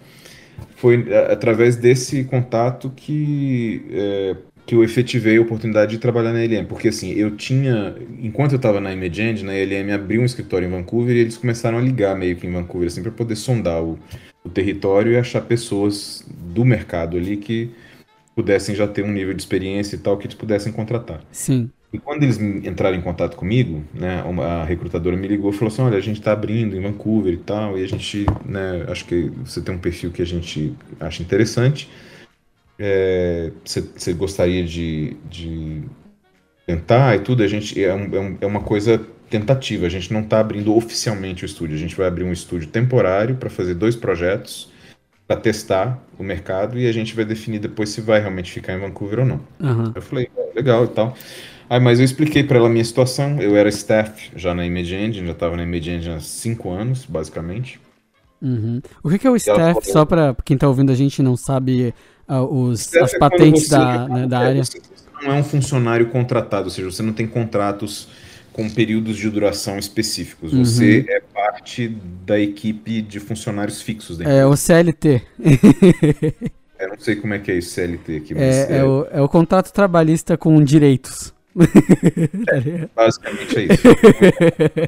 um CLT com a Aham. Uhum. Então, quando eu, quando eu mencionei isso para essa pessoa da, da ILM, ela falou assim: Olha, eu acho que eu prefiro que a gente converse num outro momento, porque o que eu tenho para te oferecer agora não é tão bom quanto o que você tem atualmente na Image Engine. Então, Sim. acho que é melhor você continuar aí. Se as coisas se efetivarem para valer, a gente resolver ficar na cidade e tal, aí a gente vai ter muito mais é, condição de oferecer é, uma oportunidade melhor. Eu falei, uhum. ok. Então, é, Mas, já, um já, já, já, fica, já fica aquela sensação, né? Pô, a ILM me sondou, sabe? É, foi legal, mas assim, eu falei, bom, se a realidade não é tão favorável, eu não vou também é, prejudicar minha carreira ou prejudicar minha posição agora fazendo uma coisa que não compensa. Aham, aham. Ainda mais porque pode ser que daqui a um ano, dois anos, eles terminem esses projetos aí e falem, ó, beleza, foi um prazer, tchau. Aham. É. Sim. E aí eu é, esperei, né, segui fazendo as coisas que eu estava fazendo lá na coisa. E aí, quando eles resolveram que iam ficar mesmo para valer, eles, eles fizeram dois projetos em Vancouver. Eles fizeram o primeiro Pacific Rim. Nossa, fizeram, eu amo esse filme, velho. Fizeram o Mission Impossible Ghost Protocol. Foram os dois projetos que eles transferiram para Vancouver para poder testar o processo de produzir em Vancouver e tal, interligado com São Francisco, etc. Oh, então, e, e, e, e, o pior é que o Pacific Rim, tu olha, parece que foi feito ano passado, mano. É, ah, mas assim, naquele ponto ali, a LM já tinha uma infraestrutura de produção, né? Total, não, mas é só, é só por pensar, tipo, que era meio que um, um teste de mercado num país novo, sabe? É... Não, mas mesmo que a realidade fosse essa, o, uhum. o, padrão de qualidade não poderia ser comprometido de forma nenhuma, né? É, não, é que eu, é que eu penso que talvez um eles fossem testar com projetos menores, sabe? Não, foi um projeto conjunto entre Vancouver e São Francisco. Então, uhum. não é tudo foi feito em São Francisco, foi meio dividido entre os dois. Entendi, entendi, entendi. Uhum. Então, quando eles resolveram ficar, eles começaram, eles estavam entrando na produção do Capitão America Winter Soldier e o Transformers 4 na época. Uhum. É, e aí surgiu de novo a oportunidade, a gente voltou a conversar e tal, e acabou rolando. Foi, assim, foi um momento certo, a, a oportunidade certa da coisa acontecer. E eu fui para a ELM, voltei a aprender, eu tive que voltar a, é, a, a mexer com 3D Studio Max, porque até então eu tinha completamente migrado para o Maya, né? já usava o Maya desde os meus tempos de Vetor Zero. Uhum. E, e, tive que, de novo, depois de todos esses anos, aprender a usar o, o Max de novo, porque o departamento em que eu me inseri lá na ELM era um departamento focado em é, environments, né, uhum. que é cenografia digital. Uhum. E, e o, esse departamento em particular funcionava numa espécie de pipeline paralelo que era totalmente baseado em Windows e 3D Studio Max. Uhum. Por razões culturais, etc., que né, geram uma outra conversa.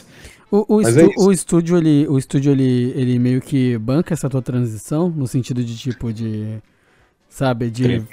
É, trainee, isso, essas coisas. Dessa forma, sim, porque os estúdios entendem que cada, cada empresa em geral tem os seu, seus próprios processos de produção, seu próprio pipeline, etc. Então, uhum. não é incomum que um artista venha de um outro lugar e realmente ele precisa de um tempo de adaptação, porque as ferramentas são outras, ou o método, o processo de produção é outro, a burocracia de produção é diferente.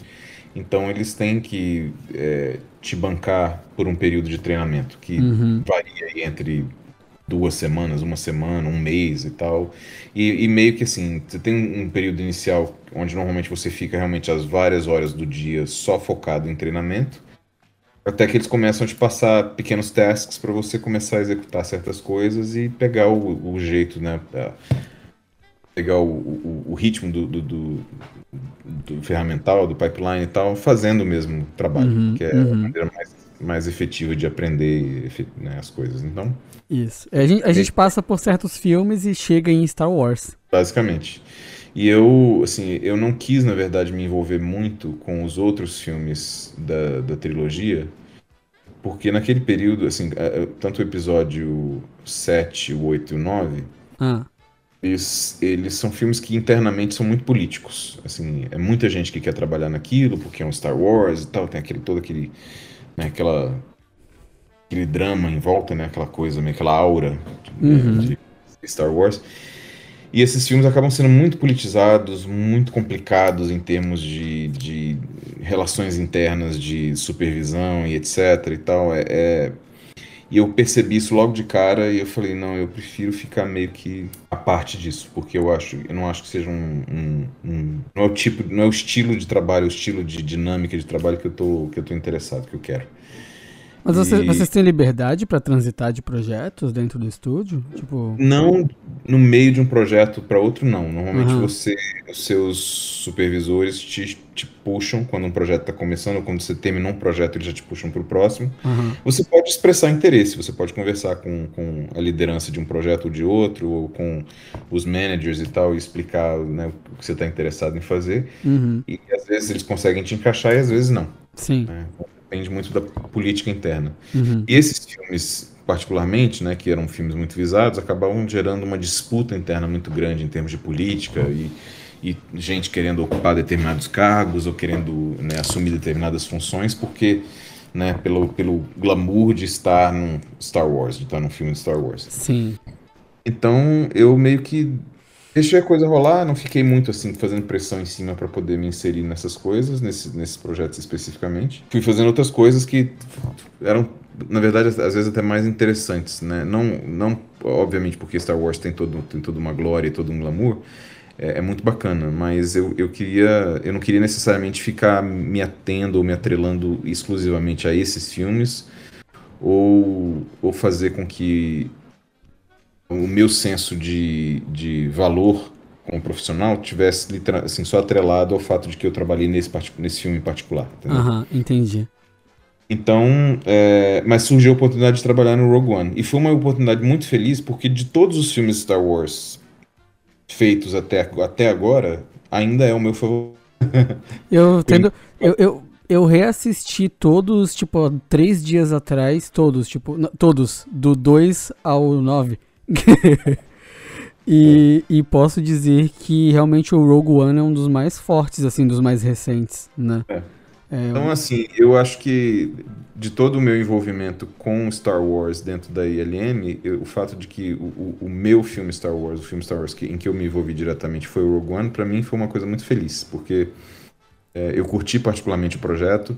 Foi um projeto em que eu trabalhei com um VFX supervisor que era pra mim assim o grande referencial dentro da empresa, era uma pessoa com quem eu queria muito trabalhar aham, é, que é um cara que é o John Knoll, que é um que é assim um, é um godfather, né, dessa dessa dos efeitos visuais hoje em dia. É uhum, um cara muito, competente e vem desde aquele período de efeitos visuais analógicos na ILM, fazendo transição para para os efeitos digitais. uhum. Para quem não conhece o cara, ele junto com o irmão dele, o Thomas Knoll, é, os dois foram os caras que inventaram o Photoshop. Caraca, só isso. É, você vê a- o gabarito do, do cara, né? Então eu, eu tinha muita vontade de trabalhar com ele e a oportunidade foi no Rogue One, porque a ideia, o conceito da história do Rogue One foi uma- um pitch dele mesmo dentro da empresa. Aham. Um filme de E- guerra, né? De Star Wars de verdade. Filme com É, essa temática, o- né? Exato. E ele, e ele e por, por ter feito o pitch, ele acabou entrando como VFX supervisor do filme. Uhum. Essa, essa é inclusive uma diferença do Rogue One que é legal, né? Porque Star Wars é um filme de guerra, mas é um filme de aventura, né? E o Rogue One é um filme de guerra, Sim. sabe? Batalha o tempo todo. Então, assim, Uhum. é, é muito bacana, assim. O, co- o conceito eu achei muito legal. E, do- e dos filmes todos é o que. Até então era o filme que mais se, se atinha ou se, se conectava com a saga original, né? Os três Ah, primeiros. sim. o- o- as naves são as mesmas do 4, a interligação final é com E, o e, 4. obviamente você tinha ainda a- assim, a, a, a, a coisa gloriosa, a oportunidade gloriosa de ver o Darth Vader de novo, né? É. Depois de tanto tempo. Então, foi, foi, foi, foi a minha oportunidade de, de me envolver com Star Wars até aquele momento, né? No período que eu passei dentro da LM, e foi muito feliz. Eu fiquei muito feliz de, de, de estar envolvido naquilo. E aí é, é aquilo que eu te falei, é uma situação engraçada, porque como adulto, você está muito mais escolado, você está com o couro muito mais curtido pelas ida- idas e vindas do mercado e pelos ups and downs, tudo isso. Então, você enxerga as coisas de uma forma muito mais pragmática, menos é, fantasiosa, digamos assim, menos, menos inocente Uhum. e muito mais prático, muito mais pragmático, né? Porque você já passou por muitos processos, você já- você já está inserido nesse, nesse mercado, nesse, nesse meio de produção já há muitos anos, então você não enxerga os filmes com, com tanta, assim, com, aquele, com aqueles olhos inocentes de uma criança de né, 12, 13 anos de idade, Uhum. Que não fazia a menor ideia de como as coisas eram feitas. Então, É, Especialmente tu que vê o raio-x do filme, né? cara? você tem um raio-x, você, você tem um aspecto seu que é muito mais cético, muito Aham. mais prático, né, e muito mais realista das Aham. coisas. Mas se você tem a capacidade, você tem a, a percepção, você também consegue, ao longo do processo, manter um certo contato com aquela sua criança interior e, Uhum. e se deslumbrar de vez em quando em determinados momentos, de falar assim, putz, eu tô trabalhando num negócio que, assim, a- o, o meu eu de, de 10, 12 anos de idade sonhava com a possibilidade de ter um brinquedo dessa nave. Nem Aham, brinquedo de Star Wars na época tinha no Brasil, né? Você não tinha como comprar nada daquilo aqui. aham. E, e hoje eu tô, eu tô fazendo a nave. Aham. É muito louco isso. É, Uhum. Então, e- nesses momentos, você, assim, existe um pouco dessa mágica, existe um pouco ainda de você se reconectar com seu, a sua criança interior e se lembrar que você está fazendo aquilo em que, assim, que você mal sonhava que você poderia fazer um dia, né, há muitos anos atrás. Uhum. É, Então, é- eu acho que é um, é um, é um contraponto importante para você se desvencilhar um pouco também desse ceticismo adulto, chato, é, muito negativo às vezes, né? E, e desfrutar um pouco ainda da mágica, do, do, do fascínio, né? Da coisa que a coisa exercia naquele período, naquela época, né? De criança. Uhum. É uma, é uma- é uma coisa mista, é uma sensação mista. É, de você sentar e assistir aquele filme, parar e ver os créditos rolarem, você vê o filme lá, o seu nome lá nos créditos e falar assim, nossa, meu nome tá ali forever, né? Enquanto esse filme existir, meu nome tá ali atrelado a esse filme.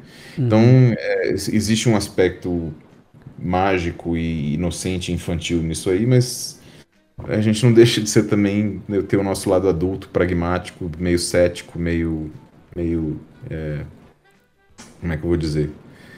indiferente até às vezes, né? Porque no final é tudo trabalho e, e tem umas horas que você, você realmente encara a coisa muito pra, de forma muito prática como trabalho mesmo e pronto, e acabou. É isso aí. É, eu. Isso Nossa. das duas coisas. É, sim, não, total. É, é realmente. É, é, é uma visão bem realista da parada, né? Porque às vezes a gente constrói uma visão romântica de como é, né?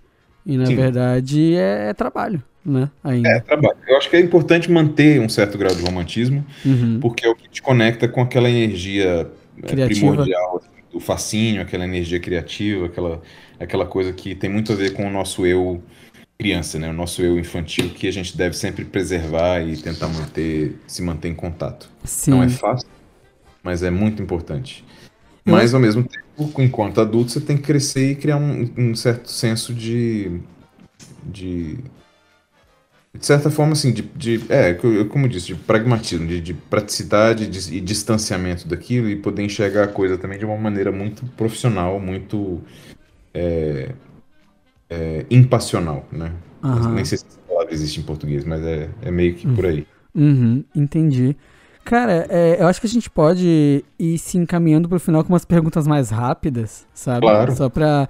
Eu acho que são perguntas que, assim, é, se eu não, não fizer, algumas pessoas vão ficar bravas comigo, ou gente que estiver ouvindo isso. É, Tipo, assim, ó, a- o, o, o, o VFX em si, é, os efeitos visuais, ele, ele se resume basicamente. Tu é tipo um, um artista 3D generalista? É, tu, Sim, tu faz desde a, a modelagem, animação, textura, partículas, é, é tudo, é tudo tipo assim, é isso. É, É tudo ou quase tudo. Na verdade, assim, Uhum. o generalista, eu- eu- como assim, eu contei essa história toda da minha vida até aqui, acho que deu para Uhum. perceber o porquê que eu acabei me tornando um generalista, porque era meio a realidade do mercado aqui no Brasil e era a realidade de quem aprendia como a gente aprendia na minha época, assim. Você, Sim. você virava em aprender o software todo. aham, Então, é, hoje eu, sigo como generalista, eu tive assim, oportunidades ao longo desses anos de, de, de Canadá, de Vancouver, eu tive oportunidades de querer me especializar mais, mas eu- o momento em que eu estava assim, chegando a, uma, a, um, a um ponto de fazer uma definição sobre me especializar ou escolher uma área e focar nela, foi quando a ILM entrou em contato comigo, e a ILM queria um generalista. entendi. O Aham, departamento para onde eu fui era um departamento de generalistas. Eles, eles especificamente criaram um departamento de generalistas dentro da empresa. uhum, Que era uma coisa que não existia na Image Engine. No meu trabalho na Image Engine, eu, acaba, eu acabava pingando de, de, em posições diferentes. Um dia eu fazia lighting, outro dia eu fazia textura e tal.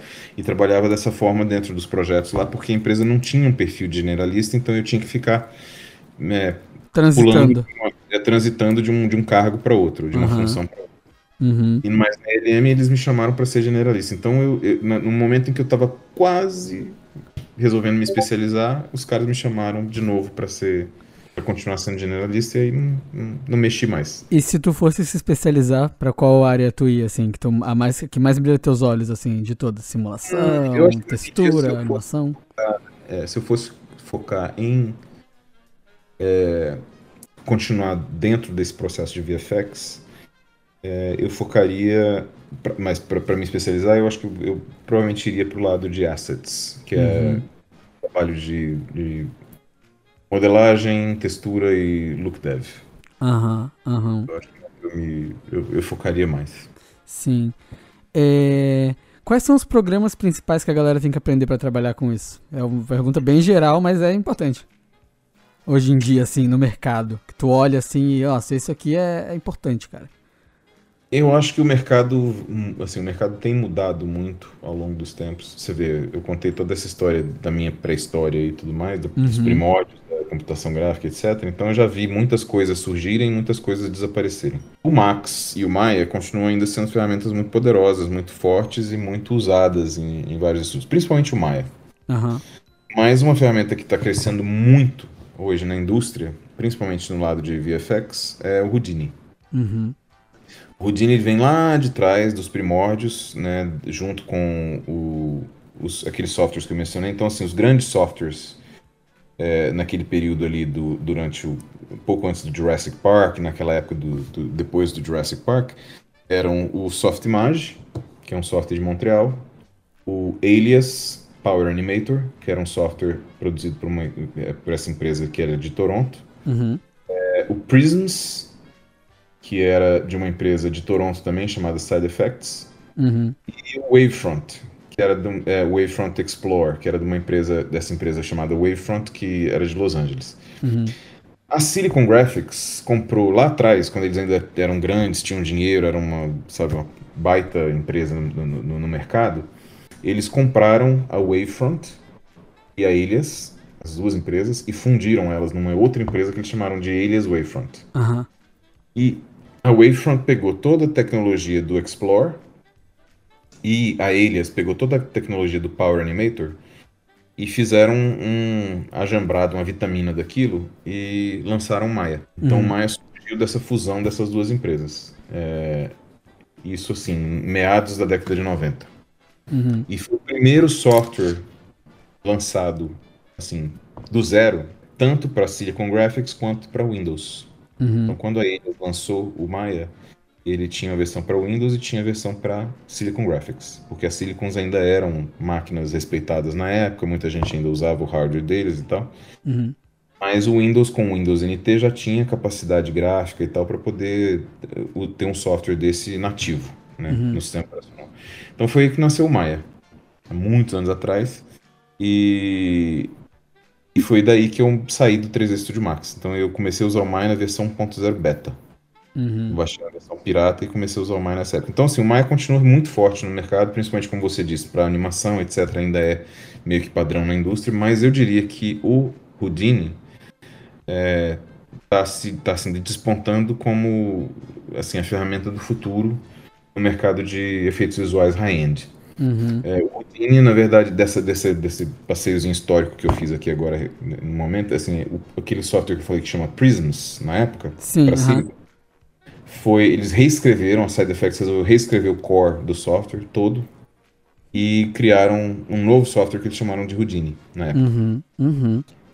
Desde então, o Houdini tem crescido, tem evoluído e tal, e se tornou essa ferramenta ultra poderosa que ele é hoje em dia. Mas porque eles começaram com um paradigma interno de, de software muito diferente dos outros. Então, por muitos anos ainda ele era um software muito difícil de aprender, ainda não é um software muito simples.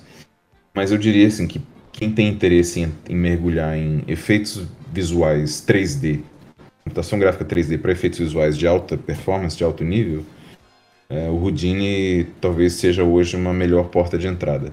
Uhum. É, para quem quer se familiarizar de uma maneira geral com 3D, independente de querer mexer com efeitos visuais high-end, etc., mas quer entrar no meio e, e aprender 3D e, e para aplicações diversas, eu recomendaria usar o Blender.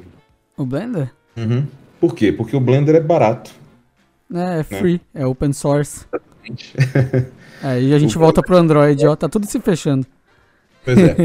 E a questão do Blender é que assim, o Blender, na época que você me disse aí, sei lá, oito anos atrás, você disse que testou o Blender, o Blender era muito, muito tosco naquela Uhum, época. uhum. Ele, ele tinha acabado de ser transformado num software open source, então tinha muito pouco desenvolvimento, não tinha muita gente usando e tal. De lá para cá, o Blender assim cresceu absurdamente, né? Abarcou assim um- uma comunidade imensa na internet de não só de desenvolvedores, mas de usuários também. E hoje o Blender oferece recursos muito, muito sofisticados de computação gráfica. Tem filmes que tu nem imagina que são feitos nesse open source, sabe? I Lost My Body, entre vários outros filmes que são incríveis, assim. Então, então o Blender hoje se tornou uma ferramenta que eu diria tá assim, tá literalmente um nível profissional.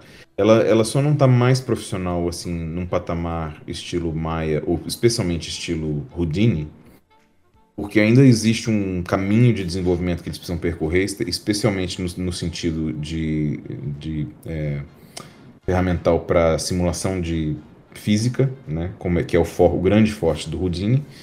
E de animação, pipeline estrutural, assim, ferramental estrutural de animação como o Maya tem. Mas são coisas que eles estão desenvolvendo, tá, tá na linha de, de desenvolvimento deles para os próximos anos, então é, eu acho que num futuro não muito distante o Blender vai, vai, vai se tornar uma ferramenta assim, de nível prof- completamente profissional para efeitos visuais high-end, é, de uma maneira que as pessoas ainda não conseguem visualizar hoje em dia. O pessoal tá. O pessoal. Tem, teve esse papo, né? Que no Mandalorian usaram o Unreal Engine pra fazer algumas Eles coisas. usaram o Unreal, é, que também é uma ferramenta aberta, não é- ele não é, digamos, open source, porque o É Epic, de- né? Que conso- não, não tem. Não é o código aberto, né? Mas ele Não, é gratuito o- o- uso. o Unreal tem um código aberto. Ah, a diferença é que Ah. não pode usar o código do Unreal como uma ferramenta open source. Ah, tipo, ele, ele, não vai, ele não vai pegar o código que tu fez e, e adicionar à plataforma, por exemplo. pode desenvolver para a plataforma, você não pode comercializar nada é, da- na plataforma, é- é, a não ser que você comece a pagar royalties. Então, assim, Aham. o modelo operacional do, do Unreal é você pode usar de graça até o momento em que o seu lucro é, passar da casa de X milhares de dólares. Eu acho que, é- acho que se não me engano, são. eu Acho que a partir do, do momento que seu lucro chega a um milhão de dólares, uma coisa assim, você tem que começar a pagar pe- pelas licenças do software. Uhum, uhum. Mas assim, a viabiliza muita gente a pegar, instalar em casa, aprender e tudo mais. Mas É, o, é outra Unreal, ele vida, né? Outra vida, né? O Unreal ele não é um Houdini, ele não é também um Blender. Ele não é um software de você modelar, não é um software de você é, necessariamente animar da maneira como você anima dentro de um Maya ou de um Blender ou de um Houdini. Uhum. Ele é uma, uma coisa meio híbrida. Ele é um engine de games que agora está começando a, a ser utilizado para VFX também, porque chegou num, num grau de sofisticação e, a- e o hardware também chegou num nível de, de capacidade de, de rendering em real time que permite você fazer as coisas dentro do Blender com um look, ou dentro do Unreal, com um look muito mais próximo de um render de VFX do que um render de game, assim, com aqueles poligoninhos toscos e texturas de muito baixa resolução e tal. né? O Unreal, por exemplo, agora realmente quebrou todos esses paradigmas. Uhum. Então, é uma outra ferramenta a se, a se alinhar aí no, no processo. Então, eu diria que hoje em dia, se alguém quer entrar mesmo de cabeça do zero para mexer com 3D, eu recomendaria Blender, é, ou Houdini, ou é, usar o Unreal, aprender também o Unreal para a pessoa começar a se familiarizar com esses processos de computação gráfica real-time que vão permear tudo que a gente vê daqui para frente Uhum. essas coisas de realidade virtual e reali- realidade aumentada, tudo caminha na direção de computação gráfica real-time. Uhum. E claro, se você o seu interesse imediatamente é entrar na indústria de animação, aí eu acho que você tem que realmente ainda aprender a usar Maya, porque o Maya ainda é o software básico, é, o, é a ferramenta fundamental de todos os pipelines de animação profissional 3D da indústria hoje. Né? 90%, 99% talvez até ainda é baseado em Maya. Mas eu acredito que no futuro não muito distante essas coisas vão mudar, porque tanto o Blender quanto o Houdini estão fazendo investimentos pesados em desenvolver um ferramental bem sofisticado de animação para fazer frente ao Maya e até superar. Então é uma coisa de tempo. Eu vou, eu vou te fazer só mais três perguntas, tá? Claro. É, eu acho que a primeira, ela se define em. Cara, como é que é a, a sensação da primeira vez que tu viu uma cena tua reproduzida na, na tela grande, tá ligado? No cinema. E, tipo, tu vê, tipo, caralho, eu fiquei três meses, eu fiquei seis meses trabalhando nessa cena e tá ali, ó, passou 20 segundos e sumiu e, sabe, tipo, e nossa, tava lá. Coisa. Hã? Normalmente, no 20 segundos é muita, é muita coisa. Normalmente são três ou dois. Aham. É. E, qual foi, e qual foi o primeiro, assim, e a, e a, que mais te marcou, sabe? O primeiro que tu viu que tu ficou, caralho, tá lá. E a que mais te marcou que tu realmente, tipo, te pegou de uma forma que superou o profissional, sabe? Foi algo especial, assim. Hum, boa pergunta. Uh... Vamos começar pela primeira, então. Aí tu, aí tu a pensa. Primeira, a primeira delas foi, foi uma cena nesse, nesse primeiro filme do Hulk. Uh -huh era uma cena bem one-off, que é um, um, momento em que ele está vendo, ele está testando um negócio na, na, no microscópio dele, no começo do filme, testando um soro que vai desfazer lá o, o efeito Hulk nas células dele. Uhum. E ele vai ser curado do, daquilo. E aí ele testa, e aí, assim, aí tem uma, toda uma sequência que tem umas células que meio que sofrem o efeito daquele soro que ele está testando, e de repente as células voltam ao normal e daí a pouco elas voltam a se tornar células Hulk, assim, elas ficam verdes, elas incham, assim, ficam deformadas uhum. e tal. A gente teve que fazer essa, essa ceninha que é um, bem um one-off, assim. Então foi uma das primeiras cenas que eu trabalhei eh, para cinema. E tu viu no cinema? e ela no cinema. Então foi muito, assim, foi uma sensação muito estranha ver aquilo pela primeira vez ali na tela grande, num filme que era um filme razoavelmente high profile na época. Uhum e falou, cara, eu trabalhei naquilo ali, entendeu? E pareceu aqueles meros segundos. E depois teve uma outra cena também nesse mesmo filme, que é uma cena que ele tá numa fábrica de refrigerante e ele corta o dedo ou alguma coisa assim, e ele, ele faz um movimento e voa uma gotinha de sangue do dedo dele, e aquela gotinha cai, assim, passa por várias. É, assim, vários níveis lá da fábrica e cai na, dentro de uma garrafa de refrigerante lá. Uhum. Então tem movimento de câmera, uma, uma, um trambique que a gente fez na época eu trabalhei também nessa, nessa cena. É, então foi muito estranho ver essas coisas no cinema, porque você fala, puta, eu mexi, trabalhei naquilo e assim, passou tão rápido e tal, eu via e tal. E uhum. Você vê o seu nome nos créditos no final, então é uma coisa muito bizarra, é difícil de descrever, porque por um lado você fala, putz, eu tô ali, né, no cinema, na tela, uhum. então, o trabalho tá ali. E sei lá, milhões de pessoas pelo mundo vão ver aquilo ali. Mas. E, é. E, teve alguma, e teve alguma que te marcou assim? Que tu falou, nossa, isso aqui foi especial, cara. Foi uma, uma. Eu gostei de fazer, gostei de ver, gostei de como ficou e. E, tipo, te marcou real, assim, dentro da, da carreira internacional, né? Vamos dizer assim. Um filme que é especial pra ti que tu acabou trabalhando, alguma coisa, ou, ou, alguma coisa te impactou de alguma maneira diferente, sabe? Sei lá, trabalhou pra coisa da Disney, não sei o quanto isso te impacta ou não, sabe? Eu é. acho que, assim, talvez o filme que, que o primeiro que, me, que, que eu senti um pouco mais desse impacto foi o Elysium, que uhum. eu fiz na Imagine, assim, e realmente ali tinha um trabalho muito mais envolvido. Eu trabalhei no Elysium durante um ano e meio, então eu tive uma, um envolvimento muito mais aprofundado no, no, filme, em algumas soluções que a gente é, desenvolveu para o filme, no, no final das contas. Então ver aquilo na tela foi muito legal, apesar de que assim, o, o, a gente ficou tanto tempo no filme que assistir no cinema, assim, fala assim, ah, eu já vi isso, já vi uhum. isso. Então, um lado semi-broxante, mas existe um outro lado também que fala assim, nossa, ufa, finalmente aquilo tá ali e ficou bacana na tela, ficou legal de ver. Mas eu acho que o filme que mais foi significativo para mim foi o primeiro Capitão América, porque foi muita relação eu passar a fazer a transição toda pro pipeline da ILM, eu tive que aprender muita coisa nova, me re, re, assim, reinventar de certa forma, e, uhum. Max outra vez e tal. E assim, trabalhar naquelas cenas foi muito recompensador porque a gente tinha uma, uma coisa muito autoral, assim, você eles botavam uma cena na sua mão e você praticamente tinha que fazer aquilo assim, quase que completamente.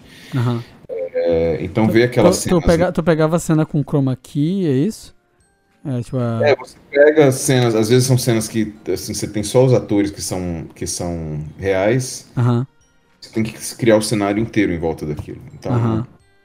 É, eu trabalhei em, em, dois, dois aspectos de cenografia do filme especificamente. Um foi a é, criação do algumas das extensões de, de Washington que você vê em volta daquela base da, da Hydra, né, que fica na, naquele rio, na, na, na, margem do rio. Uhum.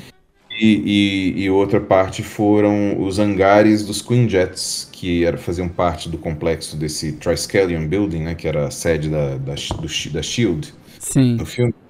E eles tinham uns hangares expostos assim na parte de fora do prédio, onde eram, você tinha umas, uns, umas docas onde você eles pousavam os Quinjets. Uhum. E é aquele hangar que o Capitão América pula para dentro dos hangares maiores que ficam debaixo d'água, de onde saem os Helicarriers, né? sim, filme. sim, aham. É, então era um environment bem complicado, porque tinha assim, uma série de, de, de coisas que tinham que, se, que meio que casar com o prédio que já existia, né? Porque foi um asset que foi desenvolvido em, Vancouver, em, em, em São Francisco, a gente tinha que fazer essa parte dos hangares em Vancouver. Eu estava aprendendo a usar muito do ferramental novo, que, né, que era tudo ali era meio novidade para mim na época. Uhum. Ainda eram umas coisas meio funcionavam bem, outras não funcionavam tão bem, porque foi o primeiro projeto que a gente fez na ILM de Vancouver, então o pipeline não estava muito bem organizado. Então foi muito recompensador ver, assim, depois de muito esforço, uma relação tremenda, ver aquelas cenas no cinema e ver que o filme teve uma, uma, assim, uma repercussão fantástica. As pessoas gostaram demais, foi um ultra sucesso o filme na época. É, pra mim é um dos melhores filmes da Marvel, mano. Desse filme solo, assim. É um pois puta é, filme de ação, é muito bom. Ver não só o resultado final na tela e ver que, assim, aquilo compôs um, um um total, né, uma, um conjunto da obra que foi muito bem recebido, assim, as pessoas curtiram demais o filme, mas também, assim, efetivamente a minha transição de uma empresa para outra e finalmente trabalhando na Industrial Light and Magic, né, que era um sonho de muitos anos. Uhum. E daí outros sonhozinhos que foram se completando ao longo de, né, é, trabalhar no Jurassic World foi uma coisa muito bacana, porque eu era absolutamente fã da, da, da, série original, né, do Jurassic Park. Chegou a mexer no Indominus? porque no pipeline de, de, de, de, você, na área de environments, você uhum. lida com cenografia digital. Então ah, você é, não é, tra... é, a, é, a, parte do set mesmo ali, os, os itens. Então foi, né? foi, bacana porque assim, eu tive, eu trabalhei em alguns aspectos de cenografia que eram muito únicos, eram muito one-off, assim, de certa forma, mas permitiram assim desenvolver algumas técnicas e alguns processos que eram meio novidade, assim, eram meio que não, tinha sido feito até aquele momento. Então, ah, que interessante. Foi, foi assim recompensador no aspecto criativo e técnico e assim a coisa do do Minigus lá de muitos anos atrás que assistiu o, o Jurassic Park e ficou lá boquiaberto dentro do cinema, né? Então, uhum. muito legal. E como é que é. A, a, última pergunta que eu ia fazer é, tendo Duna como base da pergunta, é, como uhum. é a sensação de tu, tá, tu ter participado de um filme que concorre no Oscar em VFX, tipo, que é a tua área de atuação, sabe? E essa uhum. área tá concorrendo no maior prêmio de cinema do mundo, né? Vamos dizer assim. É, eu, tive, eu tive dois outros filmes que concorreram a Oscars. Uhum. É, o primeiro foi o Distrito 9. Sim. E o segundo foi o Captain America Winter Soldier, que, que concorreu a um Oscar na época também. Uhum. Mas é, como é que é a sensação, assim, o, sabe, o contexto, assim, de tipo de... Desculpa, é... eu, te eu, te interrompi, o que, que você ia falar foi mal. É, o que eu disse é, assim, respondendo a sua pergunta, o que é interessante é que, por um lado, assim, é, é, o que eu disse, a gente tem um aspecto muito adulto e muito profissional da área que a gente meio que, você meio que abstrai essas coisas, você já não, já não começa a pensar nelas de uma maneira muito fantasiosa, muito, assim, né, utópica. Você uhum. meio que fala, ah, ok, o filme está concorrendo e tal. É, se ganhar, ganhou, se não ganhar, não ganhou. O Oscar é assim mesmo. E, e também porque é, dentro da área de efeitos visuais é muito difícil você assu querer assumir uma postura muito autoral. Uhum.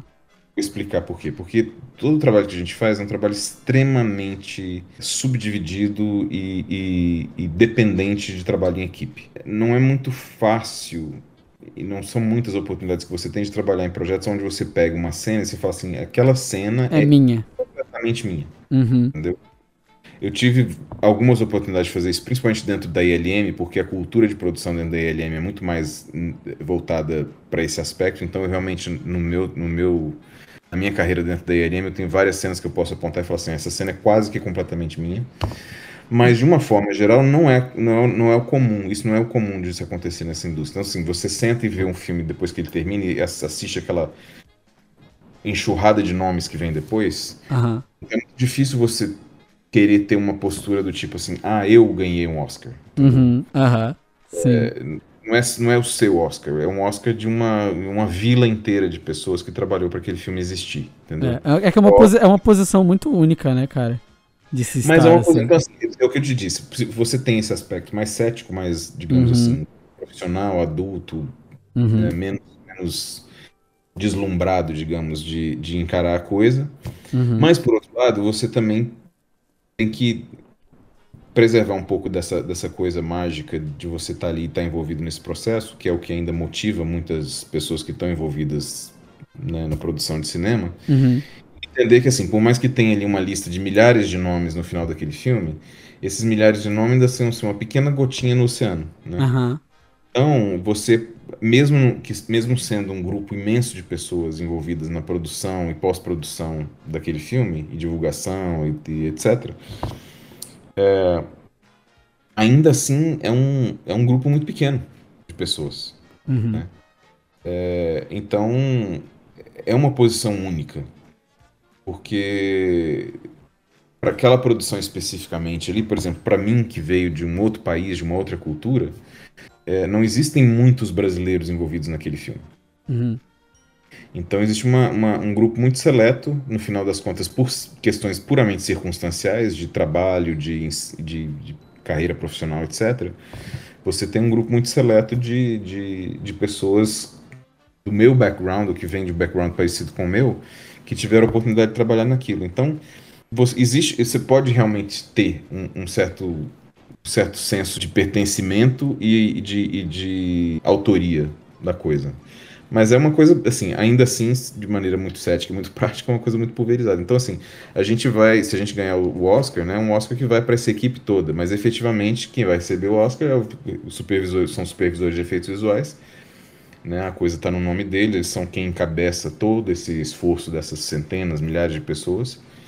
É, mas fica aquele gostinho bacana de falar assim, não, eu contribuí para uma coisa que né, recebeu um prêmio máximo do cinema né, hoje e o reconhecimento disso e é, obviamente isso vai também para o seu para o seu currículo, né? Você trabalhou num filme que ganhou efetivamente os efeitos, Sim, Oscar de efeitos. Teu, teu IMDB fica forte. Dá um, dá um, dá um, como diz aqui, né? Dá um plus a mais na coisa. Dá, com certeza, mano. Pô, velho, eu acho que esse episódio ficou incrível, porque a gente conseguiu mesclar tudo. O que era pra ser um episódio de uma trajetória um pouco mais pessoal, virou meio que uma breve história dos VFX no cinema, sabe? Foi um mixtape de tudo. É. Pô, mano, tenho que te agradecer muito, velho, por, por participar. Saiu melhor que encomenda, tá ligado? Ah, legal. Pô, mano, onde é que as pessoas podem encontrar o teu trabalho, cara? Caso elas queiram ver, o que que tu faz, além de, claro, né, comprar um ingresso e, e- ou ver um filme no HBO Max ou algo do tipo.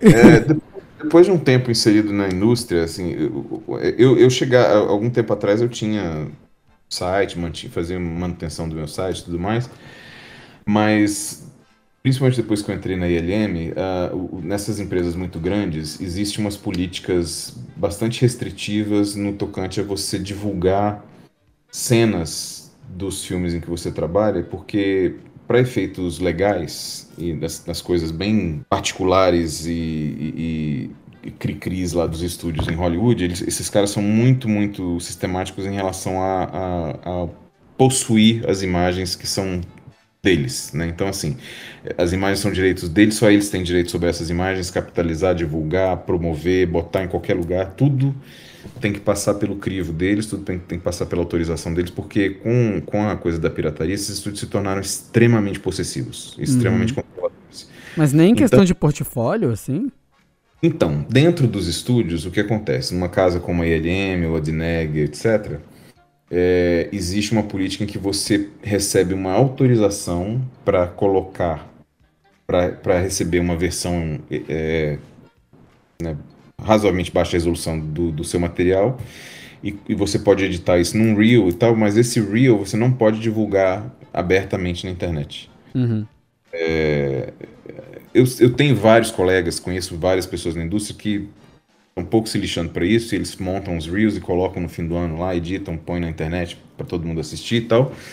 E, em geral, as empresas não comentam ou não ou fazem vista grossa, faz de conta que não é com eles e tal, porque assim, acho que todo mundo dentro da indústria, de uma maneira geral, entende que é uma grande sacanagem, na verdade, porque assim, as pessoas trabalharam nesses, nesses filmes, produziram essas cenas, então elas deveriam ter o direito de pelo menos divulgar num contexto de portfólio, num contexto de. de Currículo, de, né? De, de, de, de, de abrir novas oportunidades. De obra, né? Então eu acho que é, existe uma, uma, dança engraçada na indústria em relação a isso. Oficialmente, legalmente falando, é proibido, mas muita gente não não se importa, não, não, não liga para isso e, e faz. E fala assim, ah, vou colocar, se os caras vierem reclamar, eu vou lá e tiro, entendeu? Uhum. Eles fazem. Eu, no momento, o meu, eu tenho um repertório atual, atual que é de 2021, ele tá na internet, num site que chama Vimeo. Uhum. Até coloquei o link aí para você, então as pessoas podem assistir desde que elas utilizem a password. Uhum. É, então, assim, por enquanto eu prefiro deixar ele com password, porque eu estou também num processo de avaliar uma série de outras oportunidades em estúdios diferentes e tal. Então, todos esses estúdios estão acessando o meu portfólio atualmente.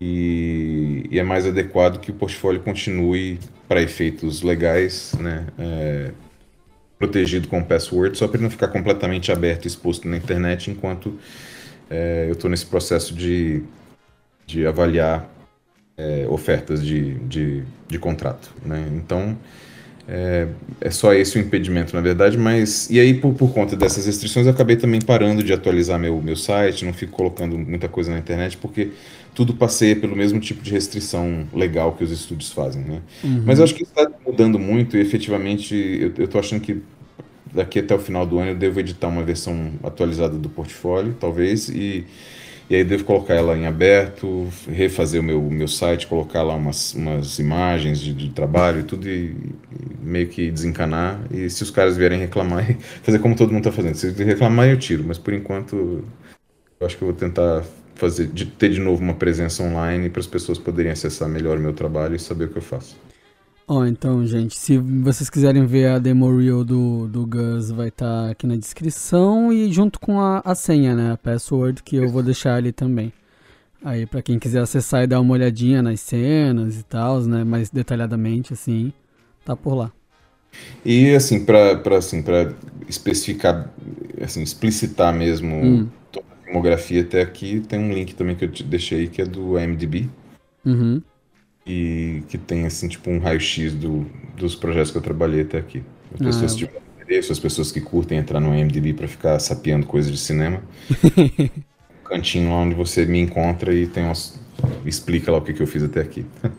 ah, da hora, cara.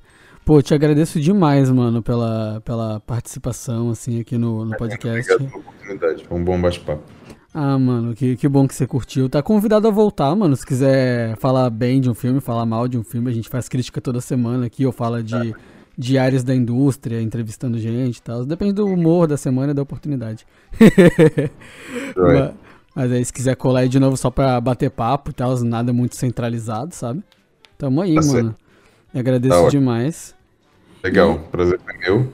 É. E, e, e se eu tiver mais alguma pergunta depois, então, você sabe como é que você me, me encontra. Uhum. Então é isso, gente. Não esqueçam de acompanhar as nossas redes sociais: Instagram, Facebook, Twitter. E compartilhar o nosso conteúdo se você gostou, achou legal, achou informativo. Compartilha lá. E até semana que vem. Tchau, gente.